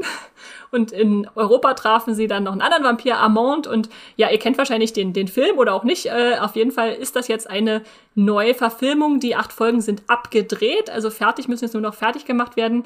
Deshalb sind wir ziemlich sicher, dass das noch dieses Jahr kommt. Und die, äh, die Besetzung ist für mich jetzt nicht so bekannt. Also Sam Reed, der den Lestat spielt, äh, den kann man als Australier vielleicht aus Bell oder 71 oder Riot Club kennen. Äh, den, den Louis, also der seine Lebensgeschichte erzählt, den kenne ich schon eher. Äh, ihr vielleicht auch, wenn ihr Game of Thrones gesehen habt. Das ist nämlich Jacob Anderson, der grauer Wurm gespielt hat in, in Game of Thrones. Also diesen äh, Eunuchen, der dann in, in Dannys Diensten äh, unterwegs war. Und äh, die junge äh, Bailey Best, die die Claudia, dieses Vampirkind spielt, die ist jetzt demnächst in Avatar 2, 3, was auch immer da noch kommt, äh, zu sehen. Also auch eher so ein gerade aufsteigender äh, Stern am Jungdarstellerhimmel. Und ja, ich, ich, also ich freue mich schon auf die Serie, aber irgendwie ist die Messlatte natürlich auch ziemlich hoch, an so einen berühmten Film anzuknüpfen und äh, Mal gucken, mal gucken, was, was sie daraus machen. Äh, auf jeden Fall ergibt es bei so einem langen Buch für mich dann auch Sinn, dass man da schon so eine lange Geschichte in so Stationen abarbeiten kann, äh, weil ja schon sehr viel auch in dem Film äh, und in dem Buch passiert, ähm, was man dann vielleicht einfach ein bisschen anders aufteilt, vielleicht ein bisschen neu interpretiert. Genau, das ist jedenfalls Interview with the Vampire, was eine AMC-Serie ist. Und äh, wo kommt die dann hin bei uns, Max? Das wissen wir noch nicht. Das ist immer ein bisschen schwierig bei AMC, äh, je nachdem, äh, wer sich da als erstes äh, wer als erstes mit den Geldscheinen wedelt. Äh, ja, was aber ja. ganz interessant ist, äh, ist, dass AMC eigentlich so ein ganzes Univers äh, Serienuniversum damit starten will. Also die haben die ganzen Rechte an diesem äh, äh, Chroniken der Vampire-Zyklus von Anne Rice gekauft und die Mayfair-Hexen, den Roman, die Romane und wollen das jetzt quasi ist so der Start eines großen Serienuniversums. Nächstes Jahr kommt dann auch noch die Mayfair-Hexen als Serie. Und ich glaube deswegen, ich, ich weiß nicht, ob das stimmt. Ich habe es auf jeden Fall irgendwo gelesen, dass die Serie dadurch auch im, in, eher in die Gegenwart, eher ins 19, ins 20. Jahrhundert äh, verfrachtet wird. Und natürlich, weil wir Jacob mhm. Anderson haben, das, äh, der könnte, glaube ich, kein Plantagenbesitzer äh, spielen. Äh, der ist jetzt, glaube ich, Bordellbesitzer in New Orleans, irgendwie so. Okay. Also es gibt schon ein bisschen einen anderen Zeitrahmen, aber die grobe Geschichte wird, glaube ich, schon die gleiche sein. Und äh, mal gucken, wie sie das dann mit den anderen Romanen noch verknüpfen, die es dann noch gibt in dieser Vampirchronik. Ja, ja. Mal gucken, ob sie da ein großes Franchise draußen machen können. Äh, ich greife aber wieder in den Hut und ziehe heraus eine unsere einzige äh, Amazon-Serie in diesem Podcast, weil Amazon so geizig ist mit Ankündigungen, was für neue Serien kommen und äh, ja, die aber trotzdem spannend klingt. Die nennt sich The Power, eine Amazon-Serie mit zehn Episoden und ähm, wie fasse ich die Handlung am besten kurz zusammen? Also alle Teenagerinnen auf der Welt äh, entwickeln plötzlich eine besondere Gabe. Sie können nämlich Elektrizität aus ihren Händen äh, entsenden. Dementsprechend können sie andere Menschen mit Elektroschocks verletzen oder sogar töten. Diese Gabe ist jetzt erblich eingebaut und kann nicht wieder irgendwie ihnen entgenommen werden. Und äh, sie können sogar durch ihre Gabe andere ältere, ältere Frauen äh, auch erwecken, sage ich mal, zur Elektrizität und dadurch verlagert sich dann so langsam das Machtgefälle auf der Welt. Also Der Titel ist dann natürlich irgendwie auch zweideutig, denn The Power ist einerseits natürlich die Gabe, diese, diese Elektromacht, sage ich mal, die sie haben, aber andererseits natürlich auch die Macht im generellen Begriffen auf der Welt. Also wer hat die Macht inne? Dass Frauen lange nicht gleichwertig behandelt wurden, könnte sich jetzt hier dadurch verschieben schon ein sehr interessantes Gesellschaftskonzept, so als Jugendserie äh, mit Kommentar auf das dominante Geschlecht, äh, das jetzt vielleicht ausgeglichen wird. Äh, was passiert zum Beispiel jetzt mit häuslicher Gewalt oder Vergewaltigung, wenn die Frauen sich auf einmal sehr, sehr äh, machtvoll wehren können? Es ist eine Buchverfilmung von äh, Naomi Alderman, die auch gleichzeitig die Serienschöpferin ist und da in Erscheinung tritt mit ihrem Roman viele Preise gewonnen hat. Ich finde den Trend ganz spannend, dass jetzt in letzter Zeit sehr, sehr häufig Bücher oder auch Graphic äh, Novels von den eigentlichen Schöpfern verfilmt werden, die dann als, als Serienschöpfer auftreten. Das hatten wir sehr häufig zum Beispiel bei Hardstopper ja auch und äh, hat ja bisher auch ganz gute Sachen hervorgebracht. Also ich äh, bin gespannt, was da uns erwartet. Äh, produziert wird zum Beispiel noch von Reed Moreno, der bei Handmaid's Tale schon seine Finger im Spiel hatte, also auch eine sehr äh, stark äh, auf den äh, weibliche Machtposition, sage ich mal, ausgelegte gelegte Serie. Und im Cast könnt ihr vielleicht kennen, ich habe mal vor allem die rausgesucht, die ein bisschen bekannter sind, äh, Orly Cravallo, ähm, die spielt die Hauptfigur Joss. Äh, die kenne ich vor allem. Mein erster Gedanke ist immer Vajana. Sie hat äh, in Moana bzw. Vajana da die die äh, äh, Stammestochter gespielt, äh, gesprochen, aber die war jetzt auch zuletzt im Disney Plus Film Crush zu sehen. Ansonsten, äh, ja, John äh, Leguizamo, äh, Alice Eve, äh, Eddie Marson, falls euch die was sagen, sind dabei. Und da bin ich mal gespannt, was Amazon daraus macht. Ich, ich auch. Max, ich habe nämlich ja? äh, auch schon ein bisschen was über die Serie gelesen. Da gab es auch sehr viele, äh, sehr viele Hindernisse während der Produktion. Also viele Umbesetzungen im Cast wurde ständig verschoben, der Dreh. Mhm, und mhm. ursprünglich sollte Ryan Wilson, äh, auch bekannt aus The Office, äh, Dwight Schrute, sollte eine Hauptrolle spielen. Der konnte dann aber wegen, weil es wegen der Pandemie sich der Dreh verzögert hatte, wurde er dann umbesetzt mit Tim Robbins. Und der ist jetzt im Mai, also jetzt erst vor ein paar Monaten wurde bekannt, der ist jetzt auch während des Drehs ausgestiegen und jetzt müssen sie alle Szenen mit ihm, mit ihm und und oh Leslie Mann ist auch ausgestiegen. Also die müssen mit zwei Hauptdarstellern nochmal alle Szenen neu drehen. Also bisschen oh. schwierig die Produktion, aber ich bin trotzdem sehr gespannt, einfach was sie da aus dieser Sci-Fi-Fantasy-Vision irgendwie draus machen. Ja, ja, auf jeden Fall. Wir werden es hoffentlich noch dieses Jahr erfahren und ich greife erneut in den Hut und habe wieder eine Max-Serie in der Hand, nämlich Gänsehaut um Mitternacht. Gänsehaut um Mitternacht. Genau, die neue Netflix-Serie von Mike Flanagan. Äh, der ist hier Showrunner der Serie und führt auch bei den ersten zwei Folgen Regie. Ähm, falls ihr noch nie was von Mike Flanagan gehört habt, dann solltet ihr ein paar mehr Streamgestöber-Folgen wahrscheinlich äh, hören. Der äh, Serienschöpfer hinter Serie Netflix, äh, bekannten Netflix-Serien vor allem, wie äh, Spuk in Hill House, Spuk in Bly Manor, äh, Midnight Mass und bald dann auch noch The Fall of the House of Usher. Und natürlich auch ganz viele tolle Horrorfilme, also wie Doctor Sleep, äh, Still, Gerald's Game, also wenn ihr, wenn ihr keine Horrorfilme schaut, äh, dann seid ihr entschuldigt, aber ansonsten müsst ihr Make Flanagan kennen. Genau, das hatte ich ja am Anfang überhaupt nicht gesagt. Das ist eine Horrorserie, genau. Äh, das ist eine Adaption von Christopher Pikes Roman The Midnight Club aus dem Jahr 1994. Ähm, was immer ganz interessant ist bei Mike Flanagan Serien, dass er wie so ein Mike Flanagan-Verse hat, wo er viele Darstellende immer wieder zurückbringt. Das ist hier ein bisschen kleiner. Wahrscheinlich liegt das auch einfach an der Produktion von The House of the, uh, the Fall of the House of Usher, wo er eigentlich alle Darsteller äh, und Darstellerinnen zurückbringt, die jemals in, in seinen Filmen mitgespielt haben. äh, aber hier spielen unter anderem Zach Guilford mit, der auch in Midnight Mass eine Hauptrolle hatte, Samantha Sloyan, die auch in Still und Hill House und Midnight Mass äh, gespielt hat und äh, Anara Simone spielt mit. Die hatte auch eine etwas jüngere Rolle in Midnight Mass und noch ein paar weitere, die dann aber auch in House of Usher zu sehen sind demnächst. Äh, also das äh, Flanagan-Verse wächst und wächst. aber worum geht's überhaupt in Gänsehaut um Mitternacht? Es geht um acht todkranke TeenagerInnen in einem Hospiz. Äh, gab jetzt schon so einen ersten Teaser, das ist mehr so ein sehr gruseliges altes Herrenhaus, wo diese Jugendlichen äh, leben und jeden Tag um Mitternacht erzählen sie sich gegenseitig unterschiedlichste Gruselgeschichten und verarbeiten damit so ein bisschen auch so die Unausweichlichkeit ihres Todes. Also das ist schon sehr, sehr düster, die Geschichte auch teilweise. Und diese Gruppe von Jugendlichen schließt einen Pakt. Wer als erster von ihnen stirbt, soll ihn den anderen aus dem Jenseits ein Zeichen senden. Das ist so, so weit so spoilerfrei die äh, Story. Und ich die Story von dem Roman passt halt, glaube ich, wie die Faust aufs Auge, wenn man sich so das ganze Övre von Mike Flanagan anschaut, weil es schon, du hast diese jungen Charaktere und es ist einfach unausweichlich, dass sie irgendwann sterben, weil sie haben alle äh, Krebs und das ist so, was Mike Flanagan ausmacht, Horror, der einem das Herz rausreißt. Also du weißt, wir werden diese mhm, mhm. Charaktere lieben lernen irgendwie und am Ende reißt uns die Serie das Herz raus, weil sie alle irgendwie dann doch sterben werden.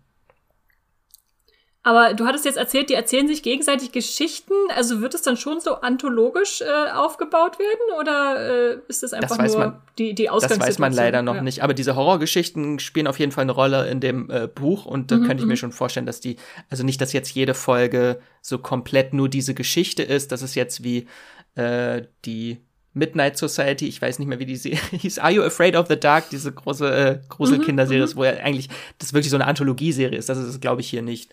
Aber dass diese Geschichten okay. schon, da in diesen Geschichten verarbeiten sie halt bestimmte Sachen, die sie beschäftigen und ihren bevorstehenden Tod. Äh, und für Horrorfans auch ganz interessant, äh, die Leiterin des äh, Kinderhospiz dort äh, wird gespielt von Heather Langenkamp, also eine große Horror-Ikone, die äh, die Nancy aus äh, Nightmare on Elm Street da als junge Scream Queen bekannt wurde. Und die Serie hat auch schon ein Startdatum und zwar pünktlich vor Halloween am äh, 7. Oktober bei Netflix und das Ganze sollen zehn Episoden sein. Okay, also im Herbst erwarten uns ja sowieso meistens dann die ganzen Horrorserien und äh, Filme und das steht dann auf jeden Fall auch auf dem Zettel. Die Mike Flanagan-Serie ist, glaube ich, sowieso auch auf unserer Merkliste drauf. Ja, das, das ohnehin. Ich ziehe den nächsten Zettel, wo wir gerade von Zetteln sprechen, aus dem Hut und da steht drauf Far Away Downs. Und das ist wahrscheinlich so die seltsamste Serie, die uns im nächsten Halbjahr erwartet. Nicht wegen der Handlung, sondern wegen dessen, was sie ist. Äh, weil äh, vor ein paar Wochen, letzte Woche, vorletzte Woche, kam diese komplett unerwartete Ankündigung, dass äh, jetzt äh, der Film Australia von Bess Lerman aus dem Jahr 2008 neu als Serie kommt zu Disney Plus demnächst. Also äh, ihr erinnert euch vielleicht da an diesen äh, Film über Nicole Kidman und Hugh Jackman, die äh, in Australien sich rumtrieben. Und das wird jetzt offenbar neu als Serie geschnitten mit Material, was damals nicht verwendet wurde, also noch ein bisschen länger und ausführlicher. Und äh, wer die Handlung von dem Film nicht kennt, vielleicht noch mal kurz zusammengefasst, äh, da ist die Engländerin Lady Sarah Ashley, die erbt äh, von ihrem untreuen, verstorbenen Mann eine Ranch im nördlichen Australien und will die eigentlich nur verkaufen und loswerden, also abstoßen und Geld machen äh, kennt sich aber natürlich mit diesem Geschäft dann nicht aus und muss dann erstmal hin und irgendwie sich mit diesem rauen Rinderzüchter namens Drover zusammentun, äh, um, um das irgendwie äh, zu, zu meistern. Die zwei stammen natürlich aus zwei völlig verschiedenen Welten, also sie so als aristokratische Engländerin und er so aus der australische, das australische Raubein. Und die lernen natürlich einander schätzen und lieben und äh, müssen dann die Aufgabe meistern, eine 2000 Kopf starke Rinderherde während des Zweiten Weltkriegs äh, durch die Tücken der Landschaft äh, zu treiben. Vielleicht noch ein paar Aborigine als Hilfe äh, dazu nehmen.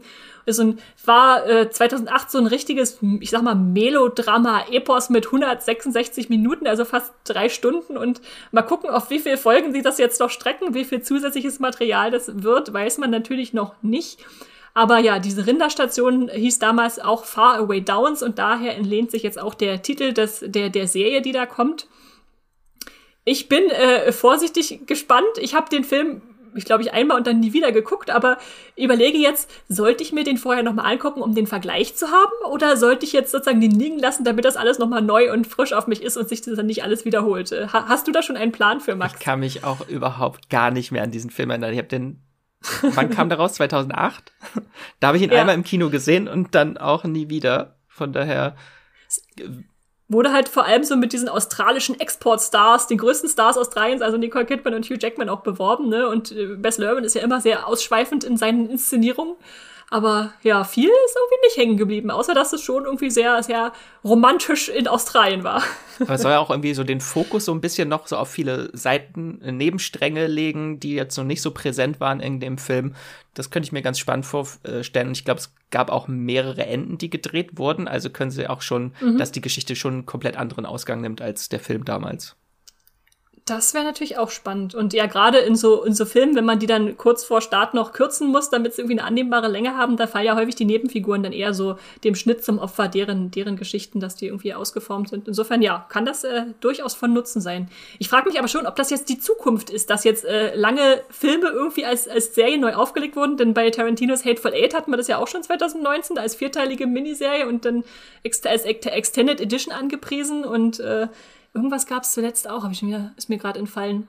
Ist auf jeden Fall nicht das erste Mal, aber offenbar will Disney das jetzt mal ausprobieren, wie das ist. Äh, die haben ja den Australia schon im Katalog, wenn ihr euch den schon angucken wollt, der ist da zu finden. Und die Serie kommt dann, ich nehme mal an, so im Herbst, äh, Winter. Mal 14 schauen. Jahre später. Dann wir alle sagen, ah, oh, so, so jung sehen doch Hugh Jackman und Nicole Kidman gar nicht mehr aus. So, und ich greife das letzte Mal in den Hut, äh, nee, vorletzte Mal, Verzeihung, und habe Monster, The Jeffrey Dahmer Story Max. Ja, eine, noch eine Netflix-Serie, die ich mitgebracht habe. Und zwar eine Ryan Murphy-Serie. Wir hatten lange nicht mehr über Ryan Murphy gesprochen. Das äh, letzte Mal in unserem Serienvorschau-Podcast für dieses Jahr. Es kommen nämlich dieses Jahr zwei Ryan Murphy-Serien und da hatten wir schon über The Watcher gesprochen. Und jetzt nehme ich einfach die zweite, die noch kommt dieses Jahr. Äh, genau, Monster, The Jeffrey Dahmer Story. Die wurde kreiert von äh, Ryan Murphy und Ian Brennan. Die haben schon an diesen ganzen Ryan Murphy Netflix-Serien zusammengearbeitet, wie Halston, Ratchet, äh, Hollywood und The Politician. Haben sie gemeinsam gemacht, äh, dran gearbeitet und das ist jetzt eine Miniserie über den berüchtigten Serienkiller Jeffrey Dahmer, der zwischen den 70ern und Beginn der 90er 17 Menschen ermordet und verstümmelt hat. Und der wird aber jetzt gespielt von äh, American Horror Story Stars sind jetzt vielleicht nicht ganz überrascht, wird von Evan Peters gespielt, äh, den wir auch aus äh, X-Men kennen als Quicksilver oder als großen MCU-Star Ralph Boner aus WandaVision. ähm, genau, und hier soll jetzt die, äh, sollen so die Gräueltaten von Jeffrey Dahmer erzählt werden, allerdings aus der Perspektive der Opfer und der Polizei, die sehr viel falsch gemacht hat und deswegen konnte er auch viele, viele Jahre dann seine Taten weiter vollbringen. Und das klingt für mich schon wie eine neue Staffel American Crime Story. Also das erinnert schon so ein bisschen an die zweite Staffel mhm. mit dem Mord mhm. an Gianni Versace. Äh, bin ich sehr gespannt, ob das einfach so die Netflix-Version jetzt von American Crime Story wird. Äh, Im Cast, da sind leider noch nicht so viele bekannt, die da mitspielen, aber äh, sonst neben Evan Peters bekannte Namen sind Richard Jenkins, äh, Niecy Nash, also die, die die Ryan Murphy-Serie Scream Queens kennen, ist ein großer Scene-Stealer äh, gewesen. Äh, und Colin Ford spielt auch mit, den hat, kennt man als Netflix-Zuschauender oder Zuschauende wahrscheinlich aus der postapokalyptischen Zombie-Serie Daybreak, die nur eine Staffel lang gehalten hat, da hat er die Hauptrolle gespielt. Und das Ganze sollen äh, zehn Episoden sein und die Serie ist seit 2021 schon abgedreht, also könnte jeden Moment soweit sein, dass sie jetzt kommt. Wahrscheinlich, indem wir diesen Podcast aufdrehen, in diesem Moment äh, wird sie gerade angekündigt mit Startdatum. Mal gucken, mal gucken. Aber ja, mich, mich überrascht auch nicht, dass Evan Peters als Serienkiller besetzt wird. Also ich liebe ihn als Darsteller, aber es passt auch so wie die Faust aufs Auge, mit seinen schwarzen Augen ihn da in diese Rolle zu, zu Das hat er schon in der ersten Staffel von American Horror Story eigentlich schon den absoluten ja, Psychokiller ja. gespielt. Stimmt, stimmt. Und es wundert mich genauso wenig, dass Netflix eine Serie über einen Serienkiller dreht, weil was die an Serienkiller-Dokus, äh, Formaten raushauen, das ist echt so. Die haben da, glaube ich, eine, auch eine Nische für sich gefunden, dass das im Serienkiller interessieren die Leute immer. So, Max, und damit bin ich bei einem, meinem letzten Zettel angekommen und da steht eine Mathe-Gleichung für dich drauf, denn wie ich seit kurzem, wie ich seit kurzem weiß, hattest du Mathe-Leistungskurs in der Schule. Und da steht 1883 plus, plus äh, 1923. Was, was ergibt diese Gleichung? 3806. Hast du das ernsthaft gerade ausgerechnet? Nein, ich habe hier einen Taschenrechner. Ach so. Ich hoffe, ich habe mich nicht vertippt. Die, die richtige Antwort auf diese Frage ist natürlich Yellowstone. Ach so. Das Franchise. leider gescheitert, Max, leider gescheitert. Ähm, genau, äh, wir haben euch ja schon häufiger mal äh, gesagt, dass ihr Yellowstone gucken müsst als diese moderne Western-Serie der Dutton Family mit Kevin Costner in der Hauptrolle. Äh, wirklich ganz, ganz großartig, aber in Deutschland nicht so leicht zu haben, beziehungsweise bei Magenta TV Plus könnt, äh, bei, bei Magenta TV könnt ihr das äh, streamen. Überall jetzt ein Plus ranhängen.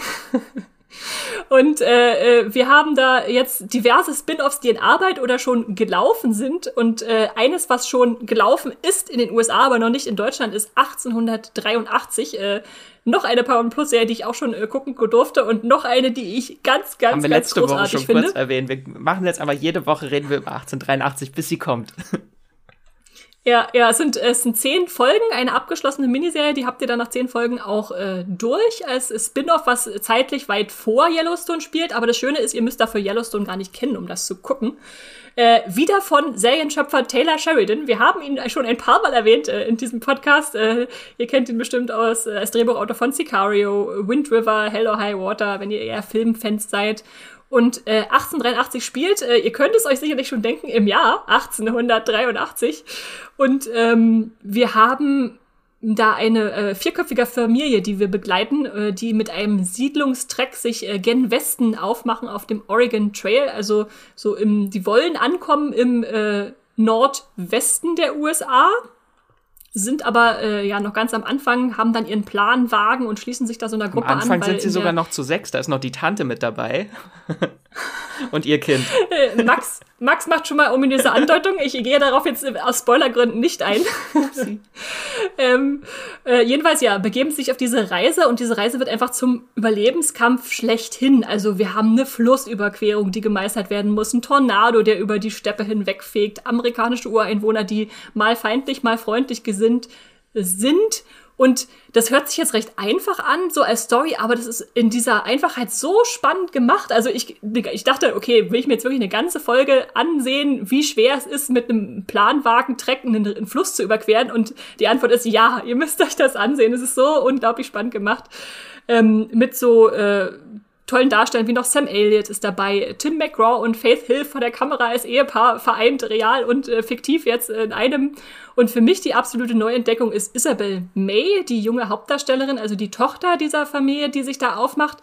Die ist für mich so eine junge J-Law. Die hat so eine, so wie Jennifer Lawrence, so eine ganz besondere Ausstrahlung, so was Natürliches, irgendwie total Einnehmendes, äh, ganz großartig.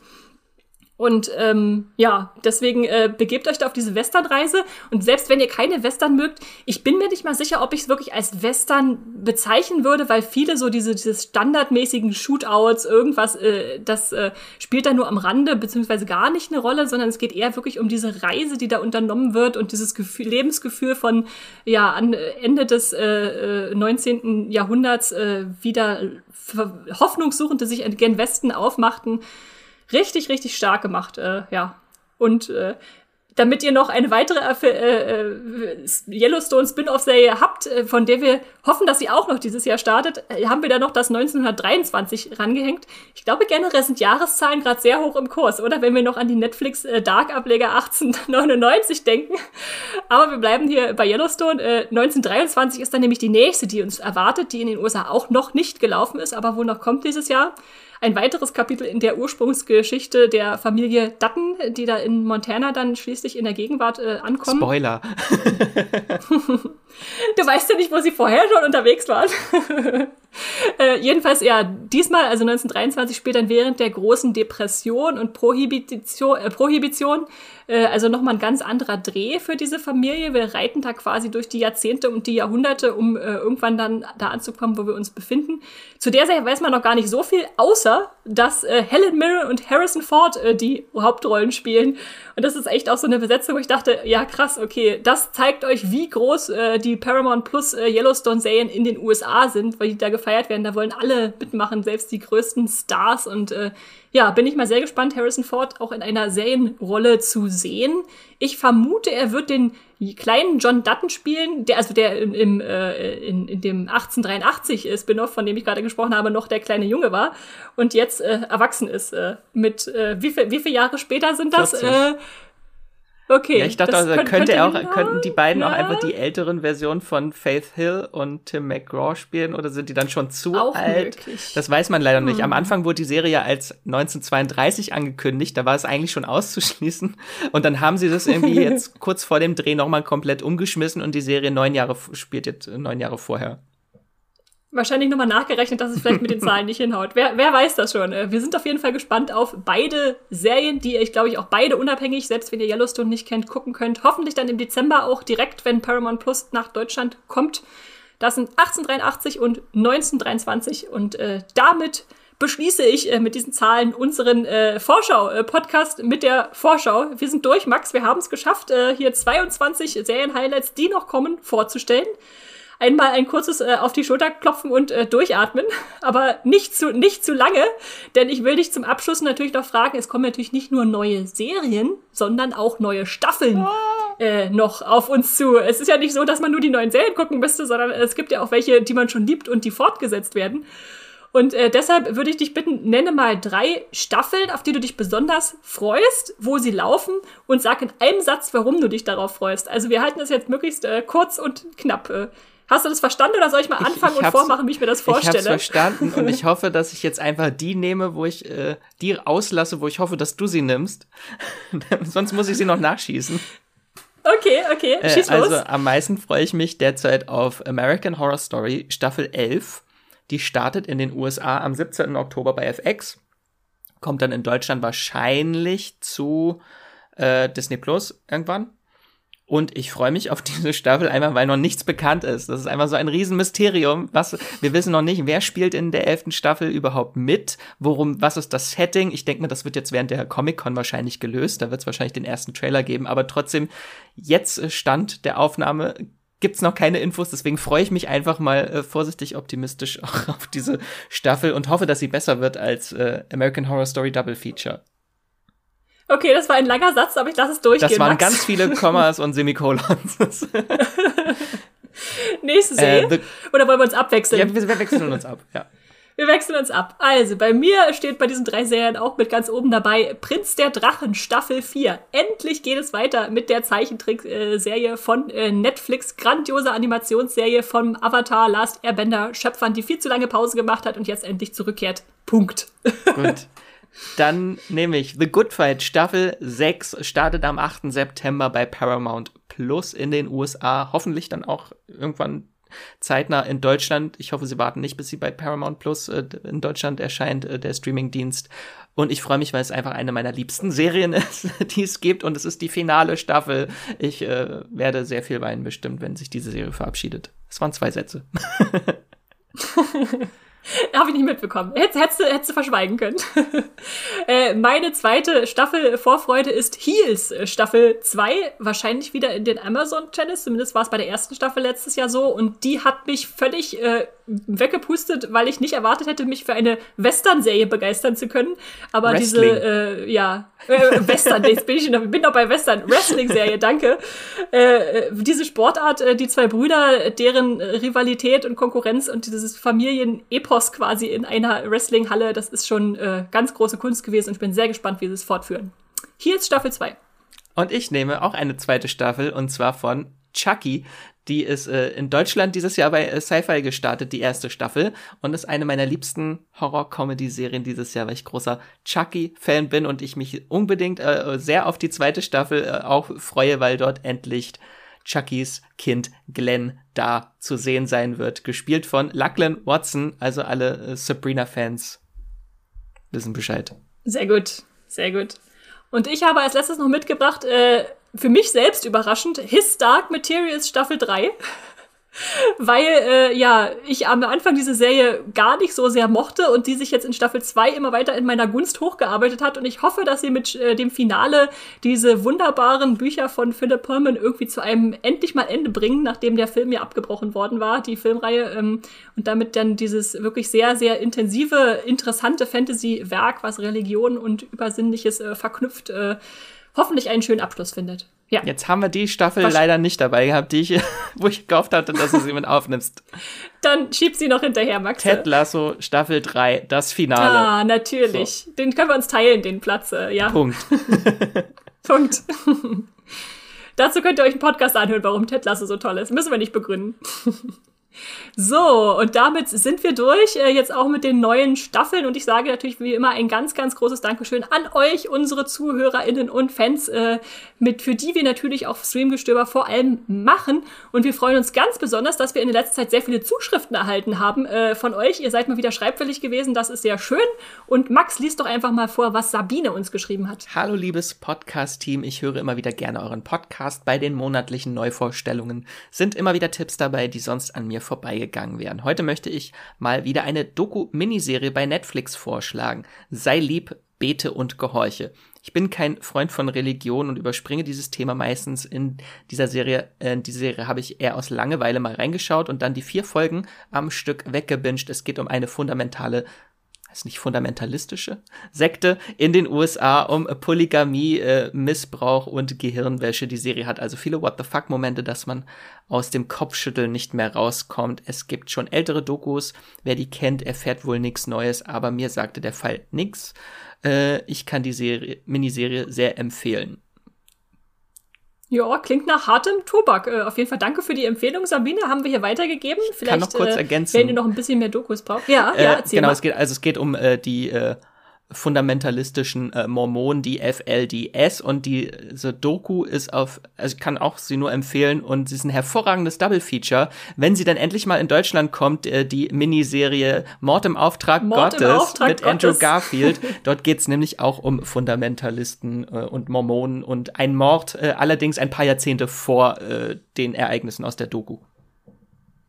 Ja, die erwartet uns hoffentlich noch demnächst bei Disney Plus dann. Äh, also Sabine kannst du dir auch schon mal vormerken, das interessiert dich dann bestimmt auch. Äh, außerdem hat uns Paul geschrieben und schreibt, äh, liebes Streamgestöber-Team, ich wollte euch mal schreiben, ihr macht einen tollen Job, dank euch spare ich mir sehr viel Zeit beim Stöbern und schaue auch mal abseits der eigenen Bubble in Serien rein. Also großes Lob dafür. Zur aktuellen Folge.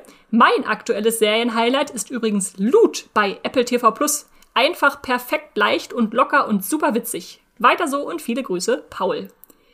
Max, äh, ich glaube, du hast Loot gesehen, oder? Ja, ich finde sie super. Genau, äh, falls ihr jetzt nach Loot sucht und sie nicht findet, das liegt daran, dass sie in Deutschland äh, heißt die Serie nämlich Reich Ausrufezeichen. Das ist eine Comedy-Serie mit Maya Rudolph als äh, in der Hauptrolle als Ehefrau eines Tech-Milliardärs, der gespielt wird von Adam Scott. Jetzt die zweite Apple TV Plus Serie dieses Jahr mit Adam Scott. Äh, der geht fremd und dann folgt die Scheidung zwischen den beiden, die geht durch die Medien, denn Maya Rudolphs äh, Figur Molly bekommt 87 Milliarden Dollar zugesprochen bei der Scheidung. Und der Clou der Serie ist, sie erfährt dann im Zuge dessen, dass seit Jahren eine Wohltätigkeitsstiftung in ihrem Namen existiert. Und da drängelt sie sich jetzt nun so ein bisschen rein in die Arbeit der Menschen, die dort arbeiten. Äh, aber jetzt doppelt Arbeit, aber okay, weil sie eine neue Aufgabe im Leben sucht und eckt dabei äh, direkt mit der strengen Chefin dieser Charity an, die von Michaela äh, J. Rodriguez äh, gespielt wird, die Hauptfigur aus der ganz tollen Serie Pose. Sehr schön, das klingt gut. Und ich glaube, Maya Rudolph äh, hat auch einen ganz besonderen Humor und viele Fans. Insofern äh, schaut euch das bei Apple TV Plus an. Auch eine dicke Empfehlung von Paul. Und dann haben wir als letztes noch eine Zuschrift von David bekommen. Magst du uns die noch vorlesen? Max? Ja, hallo liebes Podcast-Team. Ich höre immer gerne euren Podcast. Ihr macht das immer sehr gut. Ich schaue gerade mit großer Freude The Boys Staffel 3 Kurze Anmerkung der Redaktion. Ja, wir auch. Sie ist wirklich super, sollte man gesehen haben. Eine Serie habe ich noch nachgeholt und zwar die Cuphead Show. Hat mir auch gut gefallen. Es sind sehr witzige und äh, kurze Folgen. Muss das Spiel nicht unbedingt gespielt haben. Demnächst werde ich noch Borgen schauen. Fand die Vorgängerserie Borgen gefährliche Seilschaften extrem super und gehört zu meiner, meinen Lieblingsserien. Wäre schön, wenn ihr sie auch mal besprechen werdet, genau wie Haus des Geldes. Würde mich sehr freuen. Macht weiter so. Grüße aus der Schweiz. Liebe Grüße in die Schweiz. Ja, Grüße zurück. Danke, David, für deine Zuschrift. Ja, dann müssen wir, müssen wir mal Jenny anhauen. Die ist unsere Polizserien-Guckerin. Und ich weiß gar nicht, muss, ich, muss mich mit ihr mal über Borgen unterhalten. Ich weiß so, dass sie es häufiger mal gehypt hat und gesagt hat, das muss man eigentlich gesehen haben. Insofern, äh, ja, auch eine Empfehlung von aber David. Zu Haus äh, geben wir hier gerne Aber weiter. zu Haus des Geldes haben wir schon Folgen gemacht. Die kann man noch nachholen. Genau, genau. Die kann man äh, nachhören. Nicht zur allerletzten Staffel, aber äh, zu diversen äh, Haus des Geldes, äh, spanische Serien und Haus des Geldes Staffel 4 hatten wir auf jeden und Fall. Und nicht zu Korea. Was, genau. Nur kurz einmal gebasht im, was war das, die Juli-Vorschau? Ich glaube ja. äh, genau. Äh, ja, damit sind wir am Ende und äh, wenn ihr euch genauso unterstützen wollt wie David und Paul und Sabine, dann schreibt uns sehr gerne und abonniert uns auch bei den Podcast-Apps, äh, die ihr so nutzt, also Spotify, Apple Podcast, Podcast Addict, was auch immer. Bewertet uns da schön hoch, damit wir da sichtbar werden. Hinterlasst uns einen Kommentar, gerne Feedback und Verbesserungswünsche, natürlich wie immer an podcast.moviepilot.de und bei Twitter werdet ihr unter dem Handle Streamgestoeber uns ebenfalls aufstoebern können und äh, dann immer erfahren, wenn mittwochs äh, neue Folgen kommen. Und Max, wo kann man dich sonst so lesen? Mich kann man lesen bei Moviepilot, vor allem äh, dann bei Twitter und Instagram unter Wieselmax oder Max Wieseler. Sehr gut. Und mich findet ihr als Straw-Star bei Twitter und Instagram oder als Strawstar und Esther Stroh bei Moviepilot mit Artikeln. In dem Sinne, wir hoffen, wir haben euch viele, viele Anregungen fürs nächste halbe Jahr gegeben, in die ihr dann auch mal reinschaut und uns wissen lasst, wie ihr diese fandet. Äh, wir werden euch auf jeden Fall wissen lassen, äh, was wir von denen hielten, ob es äh, Fehlgriffe waren oder wir schon im Vorfeld geahnt haben, dass es toll wird. Ähm, aber an dieser Stelle, ja, sagen wir Tschüss und streamt was Schönes. Tschüss. Das war die neue Folge Streamgestöber. Abonniert uns bei Spotify, Apple oder der Podcast-App eures Vertrauens und wir freuen uns auch ganz besonders über eure Bewertungen. Die Musik wurde aufgenommen und produziert von Tomatenplatten. Feedback und Wünsche gehen an podcast.moviepilot.de. Wie ihr mit eurer Sprachnachricht im Podcast landet, erfahrt ihr in den Shownotes und unter www.moviepilot.de slash podcast.